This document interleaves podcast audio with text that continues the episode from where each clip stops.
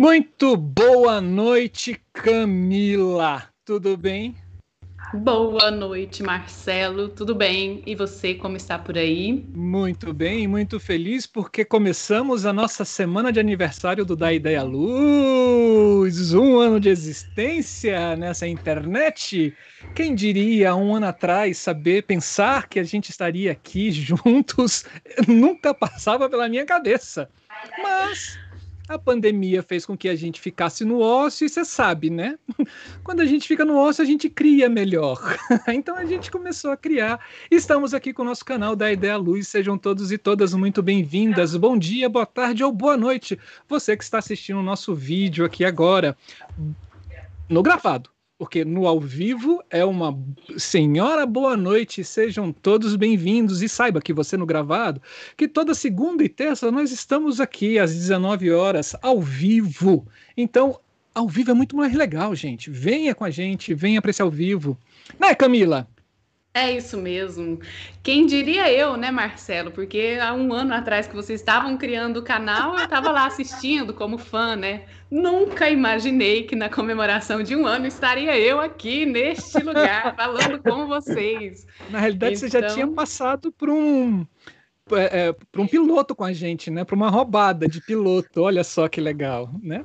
Ah, é, como roubada eu estava dentro, né? Agora como presença, né, coordenação e tudo mais, nem eu poderia imaginar.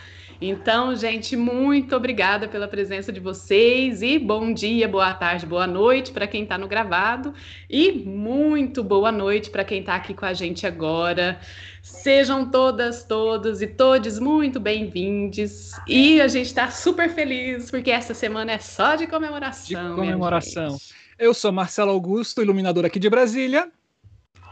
E eu sou Camila Thiago, iluminadora de Uberlândia, Minas Gerais. E nós temos um terceiro elemento, que é o nosso. Hoje ele está como boss, né? Boss, boss está aqui nos nossos ouvidos, que é o Wallace Rios, que é um iluminador lá de Fortaleza, Ceará, que ele está comandando as picapes de transmissão do YouTube. Esse é a equipe, essa é a equipe do Da Ideia Luz, uma equipe gigantesca e muito maravilhosa. É isso mesmo, gente. Para vocês que estão aqui com a gente e é a primeira vez que vocês estão aparecendo aqui, este é o canal da Ideia Luz. Nós estamos fazendo um ano e é o seguinte: começou né, com um desejo, um projeto para as pessoas compartilharem as experiências criativas em artes com o intuito da gente expandir o diálogo sobre as poéticas do espaço, visuais e sonoras. E aí o canal foi tomando, for, foi tomando forma, foi crescendo, crescendo, e hoje a gente tem vários programas dentro do canal. Então, esse programa hoje é o da Ideia Luz Debate. Nas terças-feiras, sempre às terças-feiras, a gente tem o da Ideia Luz Criação, que a gente traz uma pessoa para falar sobre o seu processo de criação é, em iluminação de algum espetáculo, seja ele dança, teatro, música, enfim. Mas nós temos também o da Ideia, Ideia Luz livro, que é trazer autores de livros dessa área técnica, né? Então, a gente já teve aqui conosco o Roberto Gil Camargo, já tivemos o Paulo César Medeiros, é, muita gente, e vai vir muita gente por aí também. Temos o da Ideia Luz Pesquisa, que são pessoas compartilhando as suas pesquisas nas áreas técnicas. O da Ideia Luz Laboratórios, que é a gente tentar conhecer os laboratórios universitários das universidades estaduais e federais do Brasil esses laboratórios que trabalham com iluminação, com cenografia, com figurino, enfim, vamos tentar conhecer o máximo possível. Temos o da Ideia Luz Mundo, que são entrevistas com pessoas, né, iluminadores e iluminadoras de outros lugares desse meu mundão. E o da Ideia Luz Tecnologia, que a gente traz empresas que prestam serviços nessa área técnica para falar um pouco eh, quais são os serviços que elas prestam que pode nos ajudar no nosso trabalho, né? Seja ele com iluminação, com cenografia, com figurino, enfim, vamos também conhecer essas empresas que existem por aí. Então, vocês querem conhecer, acompanhar a nossa programação? Se inscreva nas nossas redes sociais. Nós estamos no Instagram, estamos no Facebook e, é, e no YouTube, né? Então, segue a gente aqui no, no YouTube, dá aquele likezinho no vídeo, ativa o sininho para poder receber as notificações do programa e lá nas páginas do Facebook e do Instagram segue a gente, porque lá a gente vai soltando toda semana a nossa programação que nunca para, né, Marcelo? Isso é verdade. Porque a gente tem um desejo, na realidade é mais do que um desejo, a gente tem um sonho. A gente quer democratizar o acesso às artes ou essas áreas técnicas artísticas para todo o Brasil né? E a internet está favorecendo isso de uma forma fantástica. Então, divulguem esse, esse canal, compartilhe esse vídeo com as pessoas que você conhece. Faça com que esse vídeo possa chegar nos recôncavos desse Brasil, com uma pessoa com um celular e uma internet possa dialogar com outras pessoas que numa é, numa situação normal de pressão e temperatura, talvez ela não pudesse ter essa oportunidade. E a gente está fazendo essa, esse meio campo, né, com a internet aqui dentro do YouTube, com o canal da Ideia Luz. Né? Vamos democratizar o acesso às artes para esse nosso Brasil tão imenso. Isso.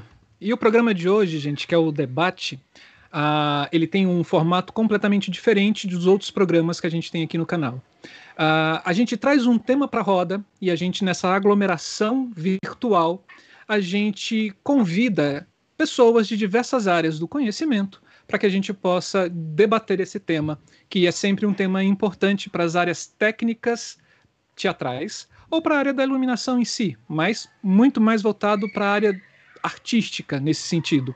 A gente já teve vários debates maravilhosos, então fique atento, entre no nosso, na nossa página no YouTube, vai na playlist lá de debate, tem debates assim fantásticos, né? É, e hoje a gente vai vai ter um debate sim, assim, fenomenal, porque ele ele aglomera todas as nossas, todos os nossos desejos aqui enquanto profissionais dessas áreas técnicas, que é uma formação, né, uma graduação nessas áreas. E o debate de hoje a gente vai falar e a gente vai discutir sobre o ensino formal das áreas técnicas como graduação.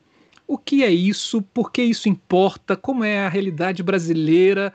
E você que está nos assistindo, a gente quer ouvir o que você pensa também a gente vai trazer aqui quatro debatedores, cada um vai ter é, três debatedores e uma debatedora, e cada um vai ter 15 minutos de sua fala, de 15 a 20 minutos, uma fala livre, e depois a gente começa a abrir mesmo a roda para questionamentos, perguntas e etc. Então, aproveite o chat aqui do nosso YouTube e dê a sua opinião, faça a sua pergunta e vamos nessa, né, Camila? Preparem as suas perguntas, façam aqui no chat que a gente vai ficar de olho para a gente poder bater esse, esse papo aqui. E eu acho que tem muita coisa a ser falada. Vamos lá, então vamos chamar os nossos convidados. Simbora. Vamos lá. Sejam muito bem-vindos e bem-vinda. Rosana Pimenta, Aldo Belingrotti, JC Serrone e Geraldo Otaviano. Para a gente é um imenso prazer ter vocês aqui nesse, nessa nosso nessa nossa aglomeração virtual. Sim. Muito boa noite, gente. Sejam todos e todas muito bem-vindos e bem-vindas. Vocês já estão no ar. Agora foi. Liguem o microfone, não esqueçam. Vamos lá. Prazer é nosso, prazer é meu de estar aqui com vocês, com essa equipe fantástica. Eu apaixonei pelo da ideia luz, viu? Opa! Isso é bom. Eu espero que meu microfone esteja ligado. Já está. Boa noite, pessoal. Prazer é todo meu estar tá, tá aqui compartilhando com vocês e assim já simpatizando de cara com pessoas que eu estou tendo o prazer de estar conhecendo hoje aqui.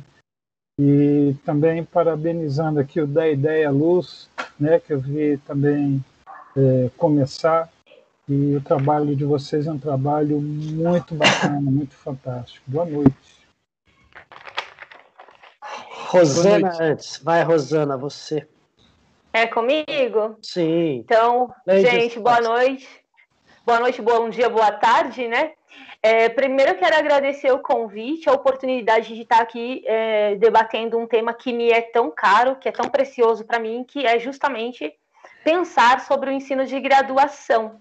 Né? Eu, há alguns anos, eu tenho ido e vindo como coordenadora pedagógica de curso é, de ensino de graduação, na, mais especificamente na área de, de dança, que é o curso de dança do Departamento de Artes e Humanidades da UFV, e, e aí, em, refletir sobre isso, para mim, inclui pensar sobre o que é a universidade, qual o papel da universidade, né?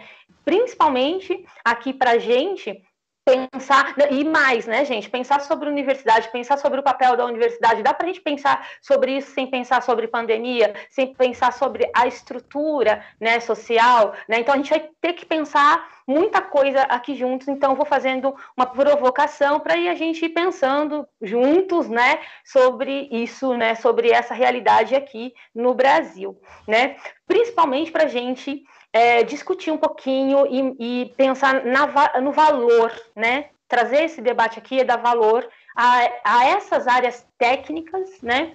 É, no que tange ao acadêmico, ao profissional e ao mercado de trabalho. Né? Então, são alguns pontos que que eu acho que é bacana a gente já ir assim, né, meio que aquecendo, né? Mas antes, gente, eu quero cumprimentar sim, né, nosso papo de boteco aqui, mas eu vou ser um pouquinho formal, cumprimentando essas pessoas maravilhosas que estão na mesa comigo, JC Serrone, é, o Geraldo Otaviano, Aldo Belingrotti, né? Quando a gente se reúne nesse tipo de evento, quando a gente se, se junta nesse tipo de conversa, a gente é, consolida as nossas forças, nossos saberes, nossas dúvidas, as nossas experiências, né? Porque juntos é, nós somos mais nós somos mais fortes.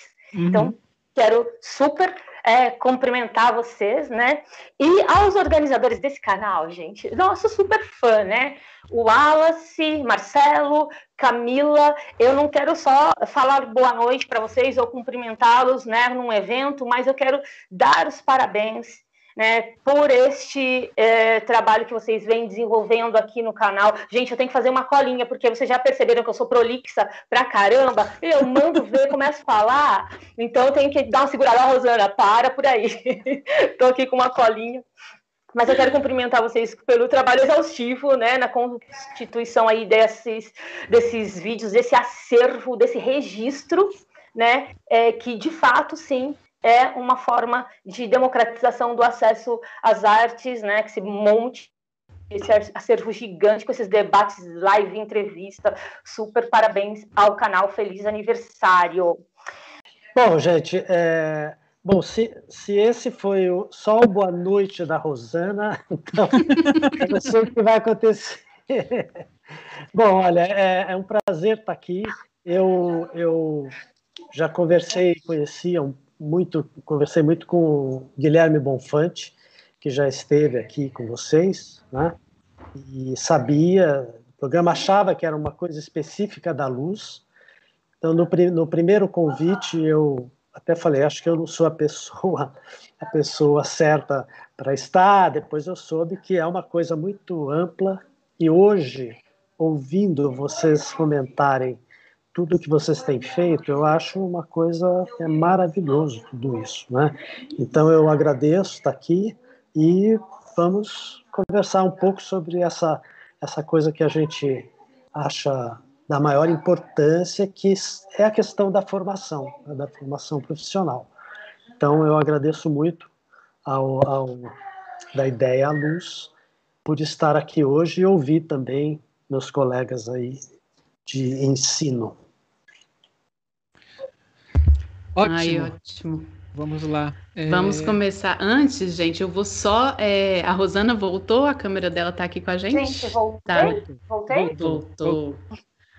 Bom, agora que estamos todos aqui no mesmo espaço, saímos da escada. Eu vou ler rapidamente aqui é... quem é Rosana. Vamos, né? Saber quem é É, Rosana é atriz, diretora teatral, doutora em arte e educação e mestre em artes. É licenciada em artes cênicas pelo Instituto da Unesp. Entre os anos de 2001 e 2009, trabalhou como professora da educação básica no ensino formal e técnico, ministrando as disciplinas de artes, literatura dramática e história do teatro. Desde o ano de 2012, na Universidade Federal de Viçosa, é coordenadora pedagógica do curso de dança da UFV e presidente da comissão de pesquisa do DEPTO, de arte, do Departamento né, de Artes e Humanidades. Ela tem ministrado disciplinas em pesquisa em dança, atuação teatral e desenho teatral 1 e 2. Na pós-graduação, as disciplinas de metodologia da pesquisa no programa de mestrado e doutorado em arquitetura e urbanismo da UFV. Nos anos de 2018 e 2019, promoveu cursos de extensão universitária em iluminação cênica. Desde março de 2020, coordena o projeto de pesquisa Iluminação Cênica, Pesquisa Brasil, cadastrado no Departamento de Artes e Humanidades, DD AH da UFV, em parceria com a Universidade Federal de São João del Rei, com quem organizou mesas redondas sobre iluminação e arte, formação e profissionalização. No último ano, idealizou e desenvolveu o Game Kiss Lua Lumen, que orbita temas como história e literatura dramática, estrutura arquitetônica dos espaços cênicos, iluminação cênica, aspectos técnicos, tecnológicos, científicos, culturais e materiais da arte e da iluminação. Além do aplicativo, agora eu vou trabalhar o meu inglês, Art Speed of Light, com o suporte técnico da VI Caminhos Sustentáveis, o qual consiste no cadastro dos profissionais da área de iluminação, proporcionando a indexação de nomes, empresas e currículos para a inserção na plataforma que eu vou deixar disponível para vocês no chat, caso alguém tenha interesse. Mas é artevelocidadedaluz.com.br para conectar pessoas e serviços, criando um mapa de profissionais do segmento de iluminação e arte no Brasil. Bom, Rosana, agora a palavra é toda sua. Fique à vontade para falar para a gente sobre esse tema e os seus pensamentos e a sua experiência sobre isso. Bom, gente, voltando, né? Agora eu tenho câmera, estou aqui normal, né? não tô, não fiz nenhuma confusão, né? Bom, gente, então é, vou contar um pouquinho, né? Que aqui na UFV eu sou concursada justamente na área de desenho teatral.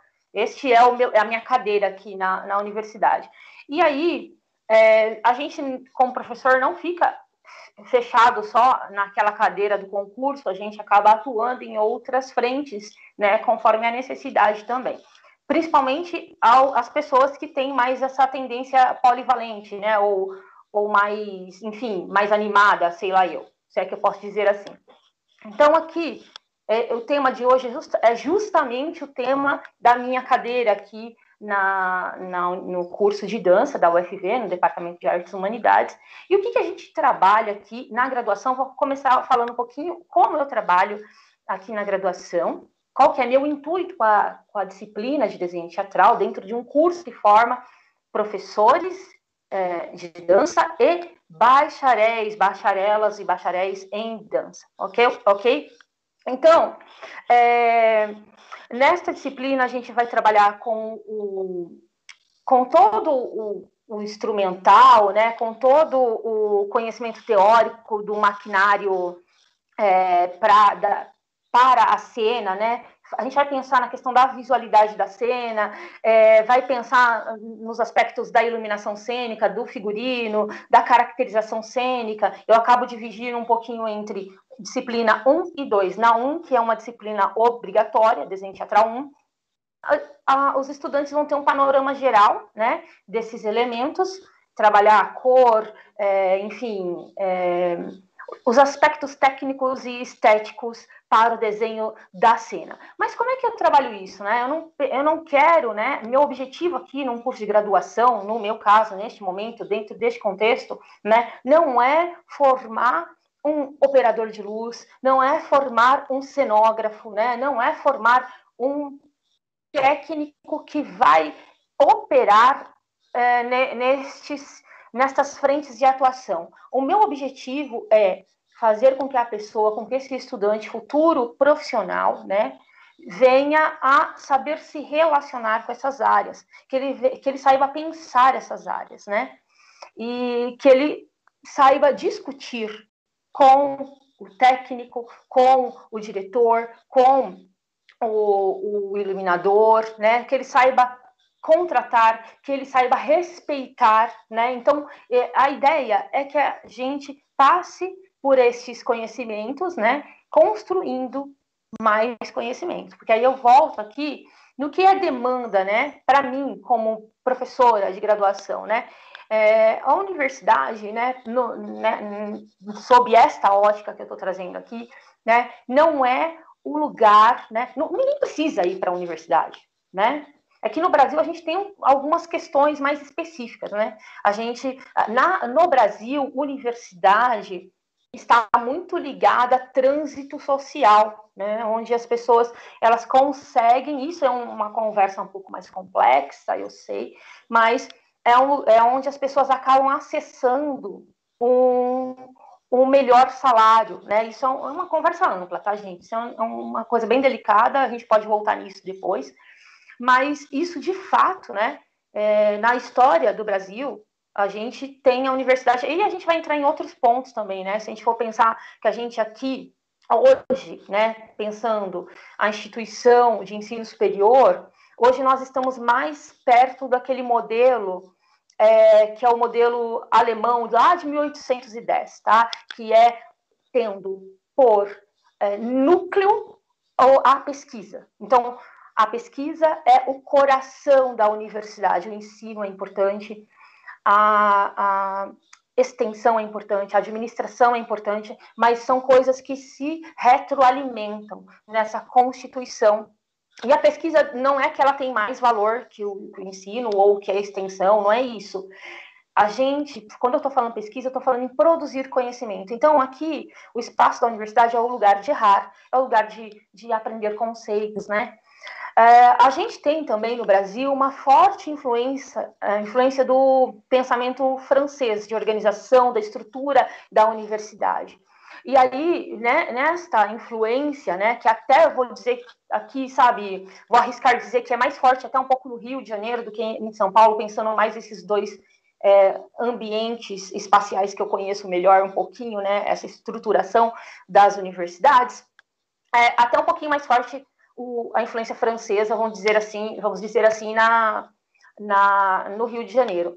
Mas que está mais ligado, esse pensamento, ele está um pouquinho mais ligado, esse pensamento francês, que é um pouquinho anterior, vamos dizer, ao, ao, ao modo de concepção alemã de universidade, que são.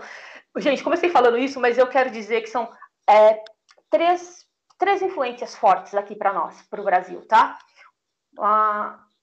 A influência francesa, a influência alemã de, de, do que é a universidade e a influência americana. Particularmente, a UFV é uma universidade fundada, né, que, da qual eu, eu faço parte, ela é uma universidade fundada por americanos, então a gente tem uma estrutura muito, muito, muito, muito. É, é uma universidade pioneira no Brasil, para quem não conhece, no ensino de pós-graduação, né? É, e, e na, no desenvolvimento de pesquisa e que tem muito isso no coração, né, da, do, do, do, seu fazer, né, que é a pesquisa, mas que é uma, é uma estrutura departamental, uma estrutura muito específica, tá, de organização de universidade. Então, essa é a nossa realidade aqui, da onde eu estou falando, né, mas uh, estou dizendo, né, estou aqui ousando dizer, né, afirmar que a gente entende hoje, né, é, é, essa estrutura, principalmente por esse viés, né? Então, meu estudante, ele precisa estar, né? O, o estudante que está comigo hoje né, nessa estrutura, ele precisa se preparar para, se ele quiser, se ele quiser, ele pesquisar, ele produzir conhecimento. Né? Então, aqui é o espaço onde se pode errar, onde se pode repetir. Então, o meu, a meu pensamento sobre, ah, estamos estudando espaço cênico, como se desenvolveu, é, ah, como se configura, tô, é, tudo bem, né? Ele não está fazendo um produto para entregar para um, um contrato. Ele está aprendendo aqui dentro do, deste, de, desta instituição a pensar sobre isso. E aprender, quando você está falando em pesquisa, não é um aprendizado passivo, é um aprendizado onde envolve produção, né? onde ele também precisa ter uma certa independência e pesquisar. Né? Então, isso assim, estou falando bem em linhas gerais, né? mas é esse o meu objetivo quando eu estou trabalhando aqui no ensino de graduação com, com esta disciplina dentro de um contexto acadêmico, ok? E entendo que há espaços, né? Por isso essa pesquisa, né? Que, que a Camila falou aí, aí no começo, né? Que na hora que ela está lendo o currículo, é uma pesquisa que nós iniciamos aqui a partir de situações que se colocaram, né, demandas que se, se colocaram para nós, né, de pensar, é, inclusive pensar a contratação de um operador de luz e entender o que, que, é o papel dessa pessoa dentro desse contexto, né? A gente ter um operador de luz que contribua para as nossas aulas, para a formação dos nossos estudantes, mas o que, qual é o papel dessa pessoa, desse operador de luz, né? É, é ser iluminador, é ser um fazedor de, enfim, de luz para é, espetáculo do professor X ou do professor Y, né? O que, que é que cabe, né, dentro desse contexto de pesquisa? Será que esse operador de luz não teria que ser uma pessoa que estaria pesquisando também? Porque na universidade eu não tenho operador, é, é, apertadores de parafuso. Aqui o funcionário, o professor, o estudante, todos nós somos produtores de conhecimento, né? Então, é a partir dessas inquietações que vem esta, essa pesquisa, né, que a, que a gente é, mencionou aqui no começo, tá? que é justamente o um mapeamento dos profissionais e o que, que nos interessa saber deste mapeamento, né? Que, que é, o que, que a gente está buscando conhecer, as condições de trabalho, efetivamente, né? É, as relações, né, as nomeações, né, o, como, como isso aparece numa carteira numa, de trabalho, numa contratação, é, de fato e concretamente, como é que essas relações se dão, né, é, enfim, né, e, e, e, a gente já vinha, né, mesmo lá antes da, da, do começo da, logo ali no comecinho, né, da pandemia, já vinha é, tendo é, alguma alguma a gente já olhando para o cenário, né, a gente já sabia alguma, algumas questões, né, alguns problemas que efetivamente né, é, se apresentam e que, com, que no decorrer da, da pandemia a gente percebe que vem à tona, né? A gente tem aí uma categoria inteira de profissionais, né, que, que, que tem passado por, uma, por situações bem complexas, bem adversas, né, pela instabilidade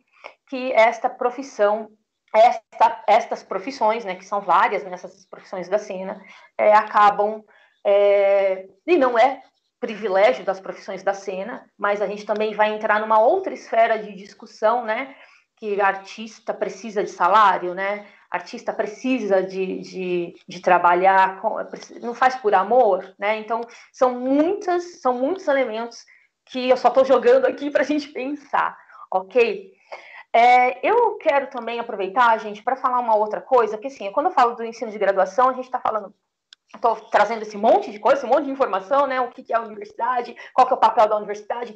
É, quando a gente pensa no papel da universidade nesse contexto que eu acabei de mencionar, que faz um pouco essa questão do trânsito social, de permitir que a pessoa tenha uma melhor remuneração. Então, por isso, sim, é importante a gente discutir isso aqui, né? É, que, que não é só ter uma melhor remuneração, né? É, uma melhor remuneração é dignidade, né? É, são muitas coisas. Mas é, também, pensando aqui, é, vocês devem conhecer o professor Vanderlei, Vanderlei, que escreveu aquele livrinho da coleção Primeiros Passos, que é a universidade. Eu acho legal falar uma, uma coisa que ele tem lá na contracapa do livro, que acho que todo mundo deve conhecer. Se não conheceu, leia, é um livro minúsculo e muito importante para a gente discutir essa questão aqui. É, ele vai falar que a universidade é um instrumento de transformação da sociedade, porque a universidade é o lugar, né, onde a gente questiona as instituições, é o lugar onde a gente questiona os governos, onde a gente questiona os posicionamentos políticos, né? Então, e isso é função da formação em graduação, é a gente questionar o que está acontecendo no entorno, tá? Então, eu queria aproveitar, né? Então, falando sobre isso, sobre graduação, como eu, tô, como eu entendo graduação e como eu tento é, proceder aqui na instituição que eu estou inserida, né? Mas que eu gostaria de ir discutindo isso justamente, né? Para poder pensar é, a pertinência de a gente pensar um curso de graduação, inclusive na área de iluminação cênica, é, que é uma área que eu acho que tem um mercado para isso, sim. Eu entendo que tem um mercado para isso, sim. Mas a gente precisa, e é por isso né, que eu até convido a todos que puderem é, é, responder a nossa pesquisa, se cadastrar no nosso aplicativo. Depois eu conto um pouquinho mais do aplicativo, porque ele não é só um aplicativo para você se cadastrar e a gente saber quem é você e, e aí usar o material na pesquisa. A ideia é outra, a ideia é criar uma rede que sirva para que as pessoas se é, encontrem, para que as pessoas se organizem, para que as pessoas possam se apoiar. Tá? Então, a ideia é um pouquinho para além. E o, o, aplicativo a gente organizou, a gente teve essa ideia. Se emplacar, se tiver vida, é, não é para mim, é, é para você. Né? Então, é, é uma coisa que é para as pessoas. Então, isso é uma coisa que é uma ideia, né? E que espero que seja útil né, para a sociedade num todo, para a categoria, tá? Porque essa coisa da mobilização é uma coisa muito importante para a categoria. E hoje a gente está online, a gente precisa se comunicar com as ferramentas que a gente tem, né? Porque senão a gente não dá conta né, de todas as demandas, é, botar arroz e feijão na mesa e ainda dar conta de tudo, né? É, então, isso em, em graduação, tá, gente? E aí, é, no caso da UFV, só para completar aqui a disciplina, porque já como eu já comecei, comentei lá no começo, não eu vou ficar falando muito, senão, né, do, do cala a boca. Eu divido em disciplina 1 e 2. A 1 é, é obrigatória do nosso curso e a, a, segunda, que é optativa, a gente foca muito na uh, maquiagem cênica, tá? Então, que aí ela é um pouquinho mais leve, enquanto organização, e, e é uma disciplina, inclusive, que é, mais da prática mesmo, tá? Aí as pessoas têm mais prática, tá? Por quê? Porque aí a gente tem umas questões também que são é, de financeiras mesmo. É mais viável para a gente do que a gente experimentar construir um cenário, por exemplo. Né? A gente não tem essa estrutura. A gente está tentando ter um laboratório de luz, né? Uma coisa que eu tenho me esforçado para construir aqui, né, para organizar aqui. Apesar de eu estar numa universidade muito rica, tá, gente? A UFV é uma universidade muito rica e agora com o corte orçamentário a coisa bateu aqui no UFV também. Vocês imaginem como o país está. Nós estamos trabalhando a partir dessa semana com acho que 2% do orçamento. Depois eu posso confirmar esses dados, tá? É, quero aproveitar e falar uma coisa, gente, que isso aqui eu estou falando e já fazendo um convite também, esta mesma disciplina que eu trabalho na graduação, como eu estou lá dentro do, do departamento uh, de arquitetura colaborando no curso de pós-graduação, né, como professora, que aí é uma outra coisa, né? Eu tenho um pós-doc em metodologia da pesquisa, um outro caminho também que eu faço. É, lá a gente organizou uma disciplina que a gente vai tratar destes temas na pós-graduação, mas com enfoque no espaço cênico, tá? Então, nessa outra disciplina, a gente vai desenvolver o conhecimento teórico, agora no segundo semestre, então eu convido a você que está no mestrado, que está no doutorado, ou que terminou o mestrado, ou que terminou a graduação, que queira se inscrever como aluno especial, a gente vai oferecer é, uma disciplina chamada Iluminação e Arte, o Espaço Cênico, ok? Nessa disciplina, são apenas oito vagas, e a ideia lá é, além da gente discutir essas questões que eu trouxe aqui, é abrir espaço para pessoas que queiram pensar em produzir pesquisas, mas dentro lá do curso, né, de pós-graduação, mestrado e doutorado em arquitetura, e que tenham vontade de desenvolver isso, é, porém num nível com um pouquinho mais de verticalização, aprofundamento no que, no que, se refere à pesquisa. Então, eu deixo esse convite aqui, ok? E aí a gente vai discutir, enfim, os elementos técnicos e estéticos, as correlações entre iluminação, como linguagem, expressividade e espaço, tá? Então, é, dando continuidade a essa preocupação de discutir isso aqui dentro da universidade, ok? É, então, é, como já, eu já disse, né, eu acho que, sim, para concluir, tá bom, gente? Não vou, eu quero quis falar de uma forma mais genérica aqui, trazendo esses pequenos, é, pontuando essas pe pequenas coisas, tá? É, a, na nossa pesquisa aqui no departamento, é, a gente tá, tá, é um trabalho que a gente faz em colaboração lá com o Berilo, em São João del Rei, né, que vocês conhecem, e a gente está eh, tentando localizar tanto as empresas quanto as equipes né, e os profissionais no Brasil, tá? É, o período que a gente está trabalhando nessa pesquisa são as pessoas que estão atuando de 2015 a 2020, tá? Até março, até março de 2020, quando entra a pandemia, ok? É, e como eu já disse, a gente quer traçar esse panorama da área, pensar, né, fazer uma reflexão mais profunda, entender o que, que as pessoas na área querem, o que as pessoas é, sentem de necessário, né? É ouvir as pessoas, ouvir os técnicos, os eletricistas, os operadores de luz, outras pessoas, os arquitetos, quem trabalha ligado à área de iluminação cênica de modo geral, para entender essas demandas, para aí sim a gente propor ou, algum curso, tá? É, que poderia acontecer é, na UFV ou em outro lugar, mas que seja onde for, a gente da UFV está é, à disposição para somar e construir isso juntos. Gente, eu vou, vou ficar por aqui, tá? Na fala, é, não vou a, a, alongar muito mais, não. Acho que a gente pode ir durante a conversa. É, trazendo, enfim, dúvidas e, e enfim, contribuições, o que vocês é, quiserem é, conversar, ok? Obrigado, Rosana. Assim, gente, eu costumei chamá-la de Rosa. Rosa Pimenta, Rosana. Muita gente me chama de Rosa, tá, Marcelo? Eu tenho vários nomes, Rosa, Rose, vários, tem vários. Ah, que bom. Então, professora, muito obrigado, assim, por ter, assim, aberto um pouco esse, essa noção para a gente sobre a universidade, né? E vamos torcer para que ela continue pública e gratuita. Ainda, né? vamos lá. É, vamos, vamos passar para que ela continue, né? é verdade, é verdade. Vamos passar agora para o Aldo. A fala para o nosso querido Aldo Belingrod. Ele é professor de iluminação na nossa querida Escola de Música aqui de Brasília, uma escola pública e gratuita. É um dos primeiros iluminadores cênicos de Brasília, isso assina embaixo, porque é verdade, né? Um dos nossos professores aqui de Brasília.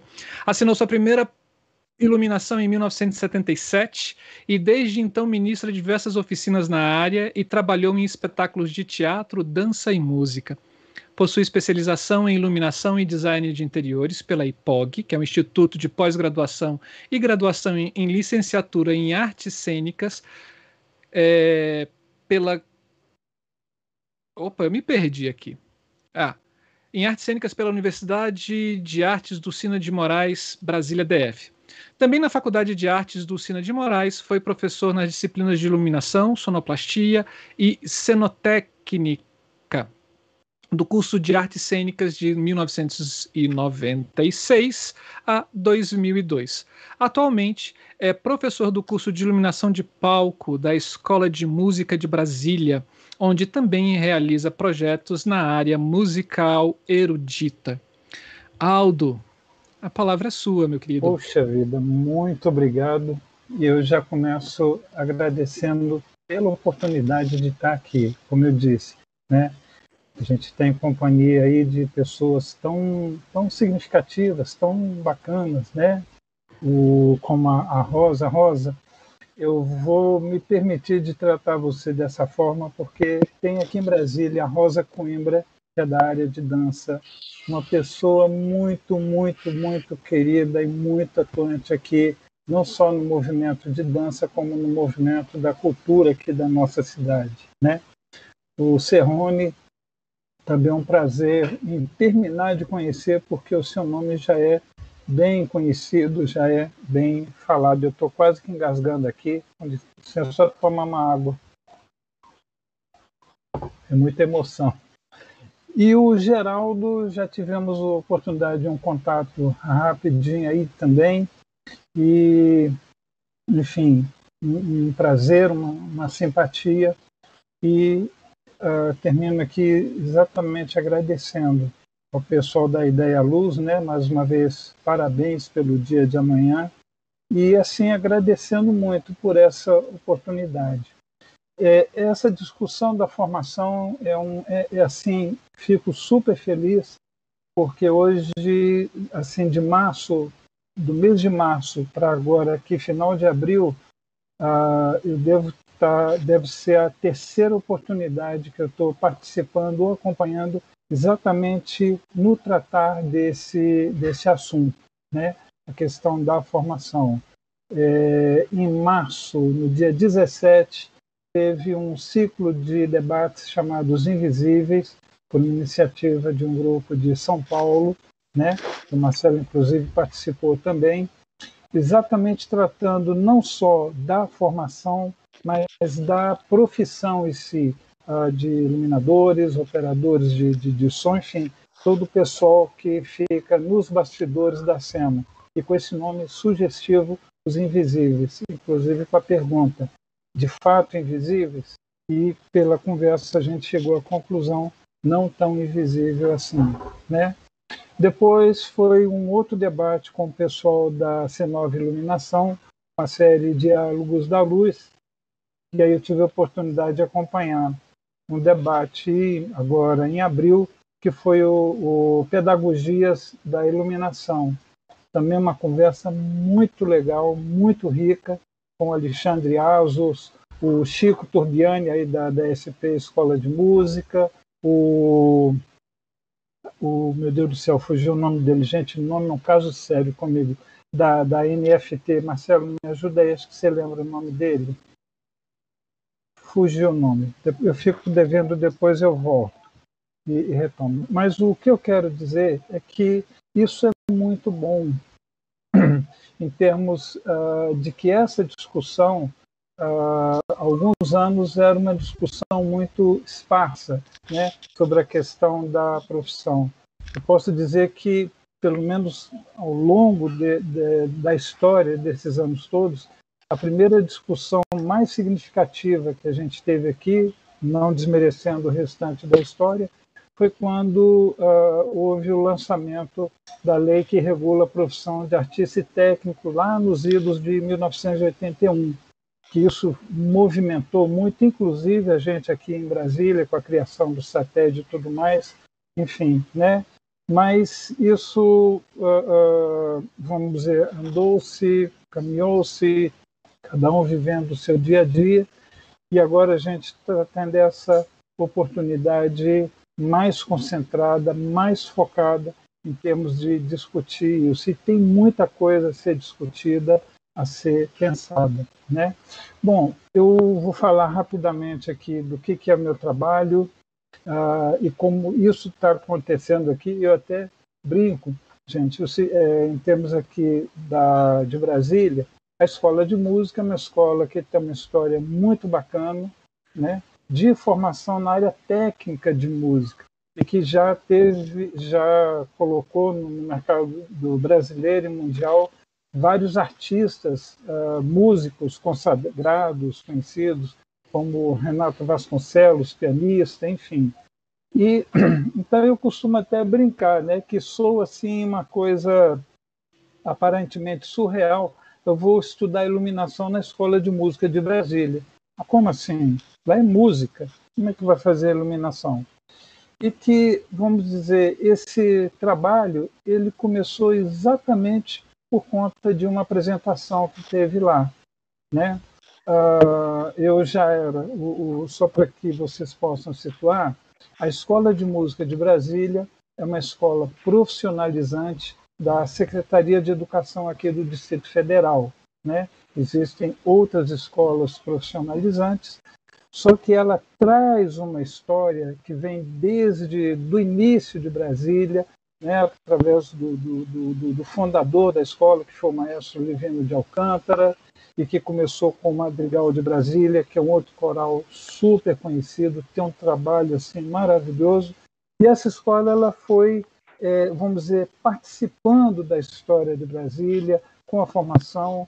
Muita gente aqui uh, já, já uh, nem que fosse por um período mais curto, uh, entrou na Escola de Música de Brasília para aprender algum instrumento, tomar algum contato com música. Né? Uh, vamos dizer assim, a minha geração de juventude da década de 80 aí, eu arriscaria dizer que quase todo mundo, se não passou alguma vez ali na escola, teve algum amigo ou, ou, ou teve algum tipo de, de contato. Eu estou dizendo isso só para situar o que, é essa escola no contexto de Brasília, e com esse, é, com esse detalhe importante também. É uma escola pública, né? Então, ela, de uma certa forma, ela é, abre um, um, certo acesso a pessoas uh, com uma condição menos favorecida de estar aqui desenvolvendo o seu trabalho. Então, gente, é nesse cenário, é nesse contexto eu uh, fui para lá para poder. É, a princípio não era nem colocar o curso de iluminação, né? A princípio foi assim de oferecer uma disciplina que nós chamamos inicialmente de elementos técnicos do espetáculo, quase que reproduzindo uh, o que eu já tinha feito na faculdade do Sina, que é outra faculdade que tem uma história maravilhosa, não só em nível de Brasília, mas em nível do Brasil, a sua história de formação nas artes cênicas, né? Então, uh, eu uh, fui para lá exatamente para fazer esse trabalho. Me perdi um pouquinho aqui, mas eu retomo. Bom, o meu filho mais velho, alguns anos atrás, fez um curso livre lá na, na escola de música de canto coral. E aí, naturalmente, cumpriu o seu tempo lá, dois semestres, e aí teve uma apresentação e a gente, enquanto pais, né, fomos lá assistir a apresentação. Muito importante isso. Uh, eu não fui fazer iluminação, não fui como iluminador, eu fui como pai do Mateus para assistir uma apresentação de uma conclusão de um curso livre. Né? Então, o que, que aconteceu, gente? É, num belo sábado à tarde, fomos lá, eu, né, enfim, família e tudo mais, para assistir essa apresentação. E aí o negócio já começa, vamos dizer assim, ficar um pouco diferente, porque eu estou esperando chegar lá, ter um teatro, ter uma luz, ter um básico. E eu chego e entro no teatro com a luz fluorescente acesa em tudo quanto é lugar, inclusive no palco, né? Eu estou esperando assim mudar alguma coisa para ter essa apresentação, não acontece. O pessoal se junta no palco com a professora, né, a regente, e simplesmente ela junta o pessoal e começa, vamos dizer assim, começa a fazer a regência da primeira música. Eu já achei estranho, mas como assim? Não, não, teve uma mudança, não teve nada, essa luz assim acesa assim no grito, o pessoal começando a cantar, né? Ok. Terminou a apresentação, a professora foi falar, tinham dois microfones no palco. Ela vai no microfone fala no sai som ela tenta o outro microfone e não sai som. E aí o que, que acontece? Até o final da apresentação foi esse jogo de tenta falar num, não funciona, tenta falar no outro, outro funciona. Em síntese, é, o que, que eu poderia concluir enquanto isso, gente? Olha só, se eu fosse um leigo, né, só o pai do Mateus, eu ia dizer, puxa vida, mas que esculhambação é essa escola. A gente vem assistir uma apresentação, não tem um som direito, não tem nada, né? Só que o pai do Mateus, gente, já tinha uma vivência na área de teatro. E aí qual é que foi então a minha conclusão? Está faltando equipe técnica nesse teatro. Gente, um teatro grande, com quase 500 pessoas. Um palco com quase 500 pessoas, fora a história que esse palco já vinha trazendo. Então, foi o que me motivou ir para lá, eu, enquanto professor da Secretaria de Educação, uh, dando aula de artes cênicas para, uh, como é chama, para um curso de ensino médio noturno, na cidade da periferia, que é o Paranoá, entendeu? Mas, assim, realmente uh, uh, surgiu uma oportunidade e eu levei, então, essa proposta para lá, de dizer, olha, eu estou propondo dar uma formação né, para esses alunos que, que estão uh, trabalhando com música e que não têm assim uma noção do que, que é do que, que é um palco. Então eu estou me propondo aqui a dar um curso, uma noção geral de o que, que é iluminação, o que, que é sonoplastia, o que, que é cenotécnica, entendendo cenotécnica aí com a licença do Serrone, a estrutura do palco, né?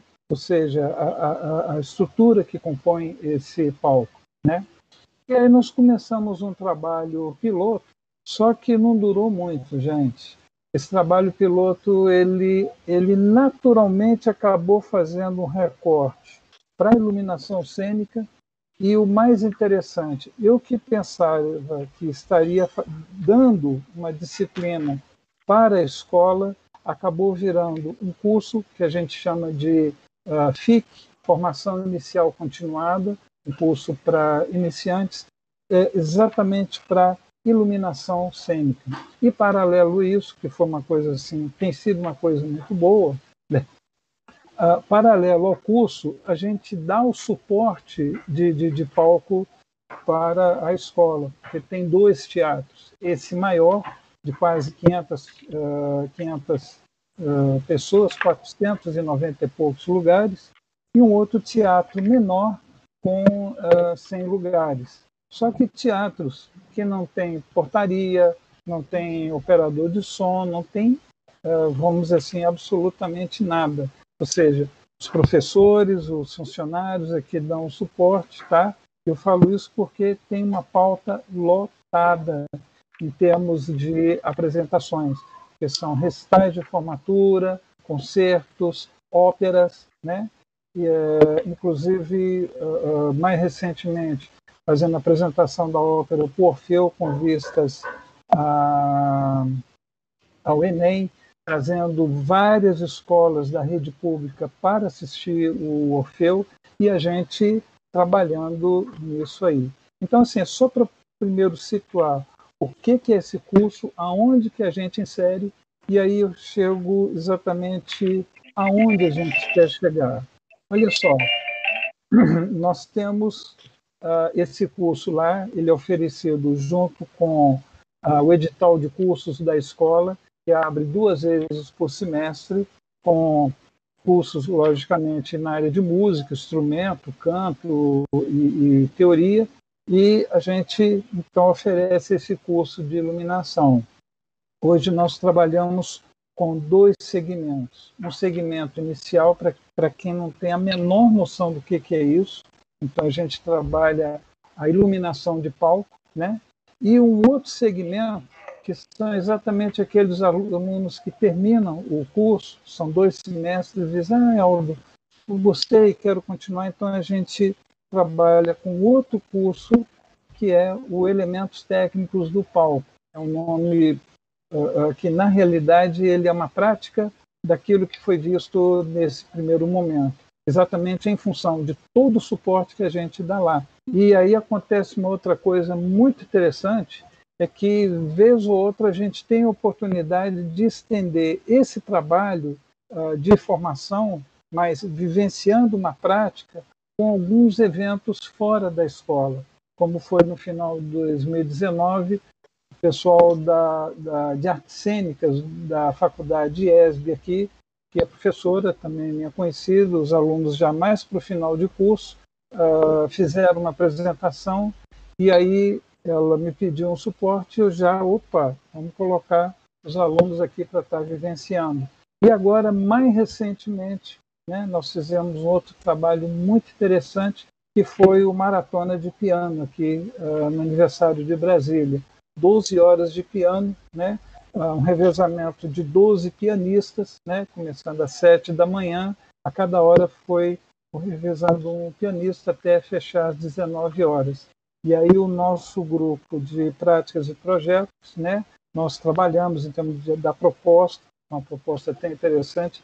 A gente fez uma, propomos né, fazer uma luz em tempo real, né, fazendo uma transição não com viés realista, mas mais de ambientação, uh, a luz começando manhã, meio-dia, tarde e noite. Mas isso é só para ilustrar o que, que a gente faz, como a gente faz e uh, uh, aonde nós uh, queremos chegar, de futuramente, quem sabe, a escola abrir uma outra vertente na sua formação, que é exatamente a formação de palco, mas isso é uma outra conversa. Então é isso, gente. Ah, como eu disse, um prazer estar aqui. Temos que conversar muito sobre essa questão da, da formação, formação técnica, formação acadêmica, porque tem muito, muita produção acontecendo a um nível mais arrojado, a um nível mais uh, inicial, mas fato é que tem muita produção acontecendo. Ok? Marcelo, está contigo.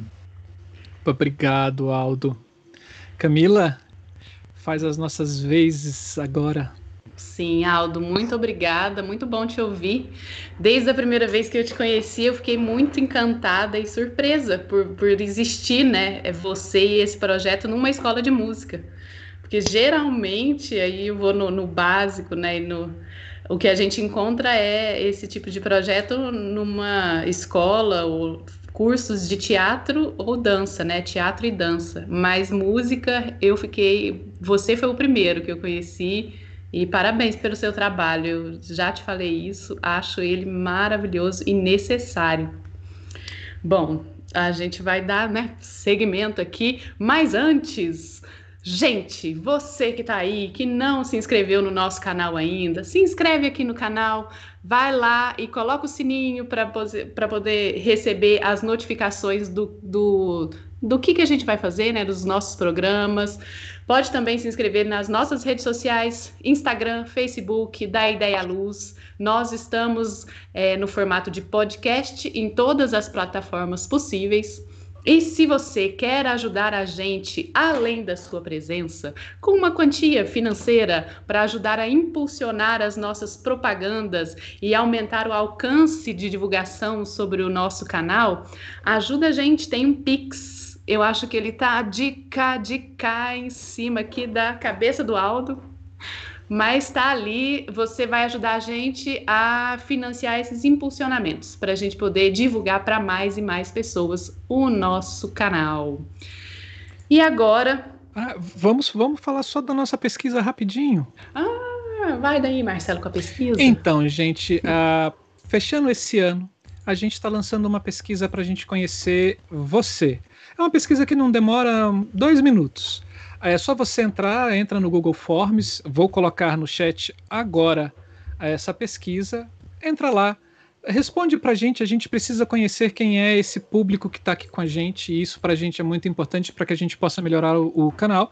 E de sobra, né, a quem responder essa pesquisa e quiser também, vai concorrer a uma bolsa integral no curso de WYSIWYG, um, um programa de visualização 3D com o Rodrigo Horse. Isso, esse sorteio vai acontecer na quarta-feira, no programa que a gente vai ter de aniversário, um programa especial. Então, corre lá, divulguem também para as pessoas que vocês conhecem, alguém que queira se inscrever ou participar desse, é, desse curso do WYSIWYG. Tá aí, já está no chat. É isso aí, gente. Aqui a gente faz aniversário e o presente quem ganha é você.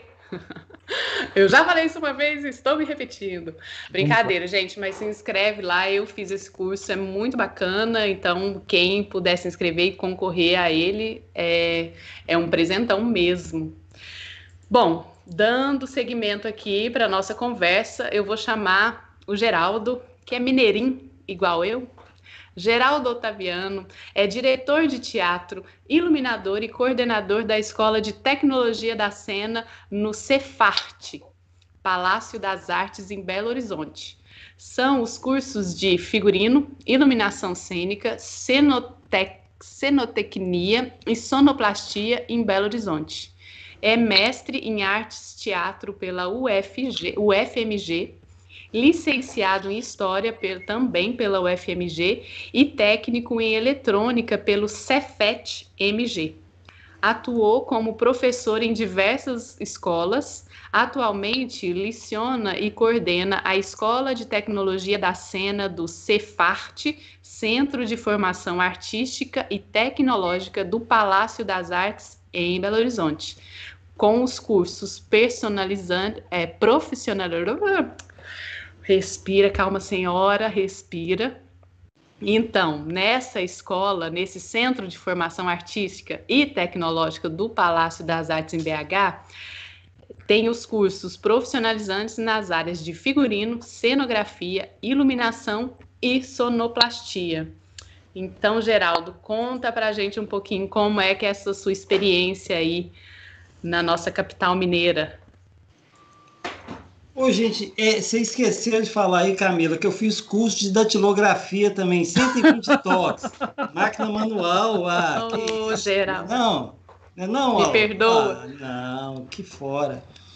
É um prazer muito grande estar aqui, estar com vocês, estar aqui na ideia, da Ideia Luz. É, estar junto com uma mesa maravilhosa dessa, né? Mestres, grandes mestres, né? Bacana demais estar aqui. Quando, quando eu recebi o, o, o convite para poder estar aqui, eu fiquei pensando, gente, o que, que eu vou falar? Né? Aí falei, uai, eu podia falar da escola pública e tal, uai, eu podia falar daquilo. Aí pensei, ó, oh, vou estruturar então minha fala em uais. Eu tenho cinco uais, né, para falar com vocês aqui, né? É, eu sou de Minas, né? Camila já, já me apresentou aí, então não tem jeito. Vamos estruturar em UAS. Primeiro, eu queria dizer é, que eu vou, vou falar nesse é, pensando numa escola pública gratuita, né? Acho que eu não consigo pensar em outra dimensão. Eu estudei sempre em escolas é, públicas e gratuitas e eu penso nessa dimensão. É. É, queria dizer, o, o, o, Camila, que lá na, na, no Cefat, né, no Palácio das Artes, a gente tem. É, é, são várias escolas, né? então a gente tem uma escola de teatro, um curso técnico de teatro, a gente tem uma escola é, é, de dança, né, com curso profissionalizante técnico de dança, básico de dança, uma escola de música, com curso técnico de música, escola de artes visuais, é, aí tem a companhia de dança, aí tem a orquestra sinfônica, né? E aí tem o curso de tecnologia da cena, que é o mais pobrezinho, né? Chegou por último e tudo, que né, a gente é recém-nascido, né? E estamos tentando descobrir como ser um curso regular, né? Dentro disso. Todas essas escolas são públicas. Então, essa, essa convivência com esse tanto de outras escolas é, é, tem sido rica e importante para a gente vai estar na minha fala aqui, tá? É, é são todos cursos é, gratuitos, né? E, mas a gente fala assim, não, é um curso pouco gratuito, né? Mas aí você fica pensando o seguinte, olha, não, a aluna para ir para lá, ela tem que pegar dois ônibus, né? Então, e ela tem que. A, a gente tem aula todo dia, de segunda a sexta, né? Então ela tem que vir e voltar, tem que pegar. Não é gratuito, né? Não é gratuito, você tem um custo aí, né? E o pior, mais perverso ainda, né? É, não sei como é que é nas outras cidades, mas em Belo Horizonte, esse Palácio das Artes é na região, digamos, mais nobre da cidade. Então, os mais ricos vão a pé, os mais pobres têm que pegar dois ônibus, e aqueles ônibus mais caro, né? Então, a gente cobra mais caro do, né, que os mais pobres. Olha que coisa perversa. É, então, é, eu, eu, eu, eu queria primeiro pensar nessa escola pública. Tá? Uhum. E aí eu fico pensando, vendo esse jeito, é, da onde que você é mesmo, o, o, Aldo de Brasília, Camila, da onde que você é mesmo, Camila? Uberlândia. Berlândia, Marcelo, né? Serrone, São Paulo. Cada um tem uma realidade diferente. Né? Então, a gente pensar numa escola é, a gente tem que levar em consideração as, é as, os aspectos regionais, né? Eu fico uhum. pensando nisso, assim, né? A escola tem que atender o, o mercado, né? Aí eu detesto essa palavra mercado para a gente, né? Detesto, né? É complicado. Mas aí, aí o que me escapa um pouco, me salva um pouco dessa palavra mercado, tem várias cidades do interior de Minas tem aquele mercadinho, sabe? Tem aquela meio feira, né? Tem um mercado que é, é lá por Malacacheta, lá no Vale do, do Mucuri, no Vale do Jequitinhonha, tem um mercado que é onde o artista popular vai e canta também, o artesão, né? Então, quando eu falo mercado, quando eu falar mercado, gente associa a esse mercado de Malacacheta, por favor, tá? Então, acho que a escola pública, é, ela tem que pensar para quem ela está formando, né? Então, certamente, uma escola em São Paulo deve ser diferente de uma escola em Belo Horizonte ou em Malacacheta, né? ou em Brasília, e cada um tem as suas especificidades. Né? É, então, o primeiro why meu é isso, né? Acho que são escolas diversas, né? Escolas diversas é, é meio difícil a gente pensar numa escola que possa ser a escola de formação assim né? nacional, né? É, eu fiz uma colinha aqui. O segundo why eu chamei de percurso formativo. O que, que é esse why, né? Why.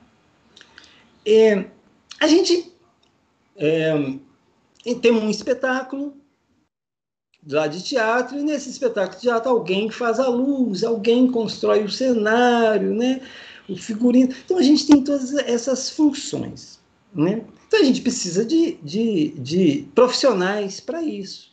Esses, esses profissionais precisam ser formados. Agora, cada uma dessas, digamos, camadas, ela tem diversas atividades.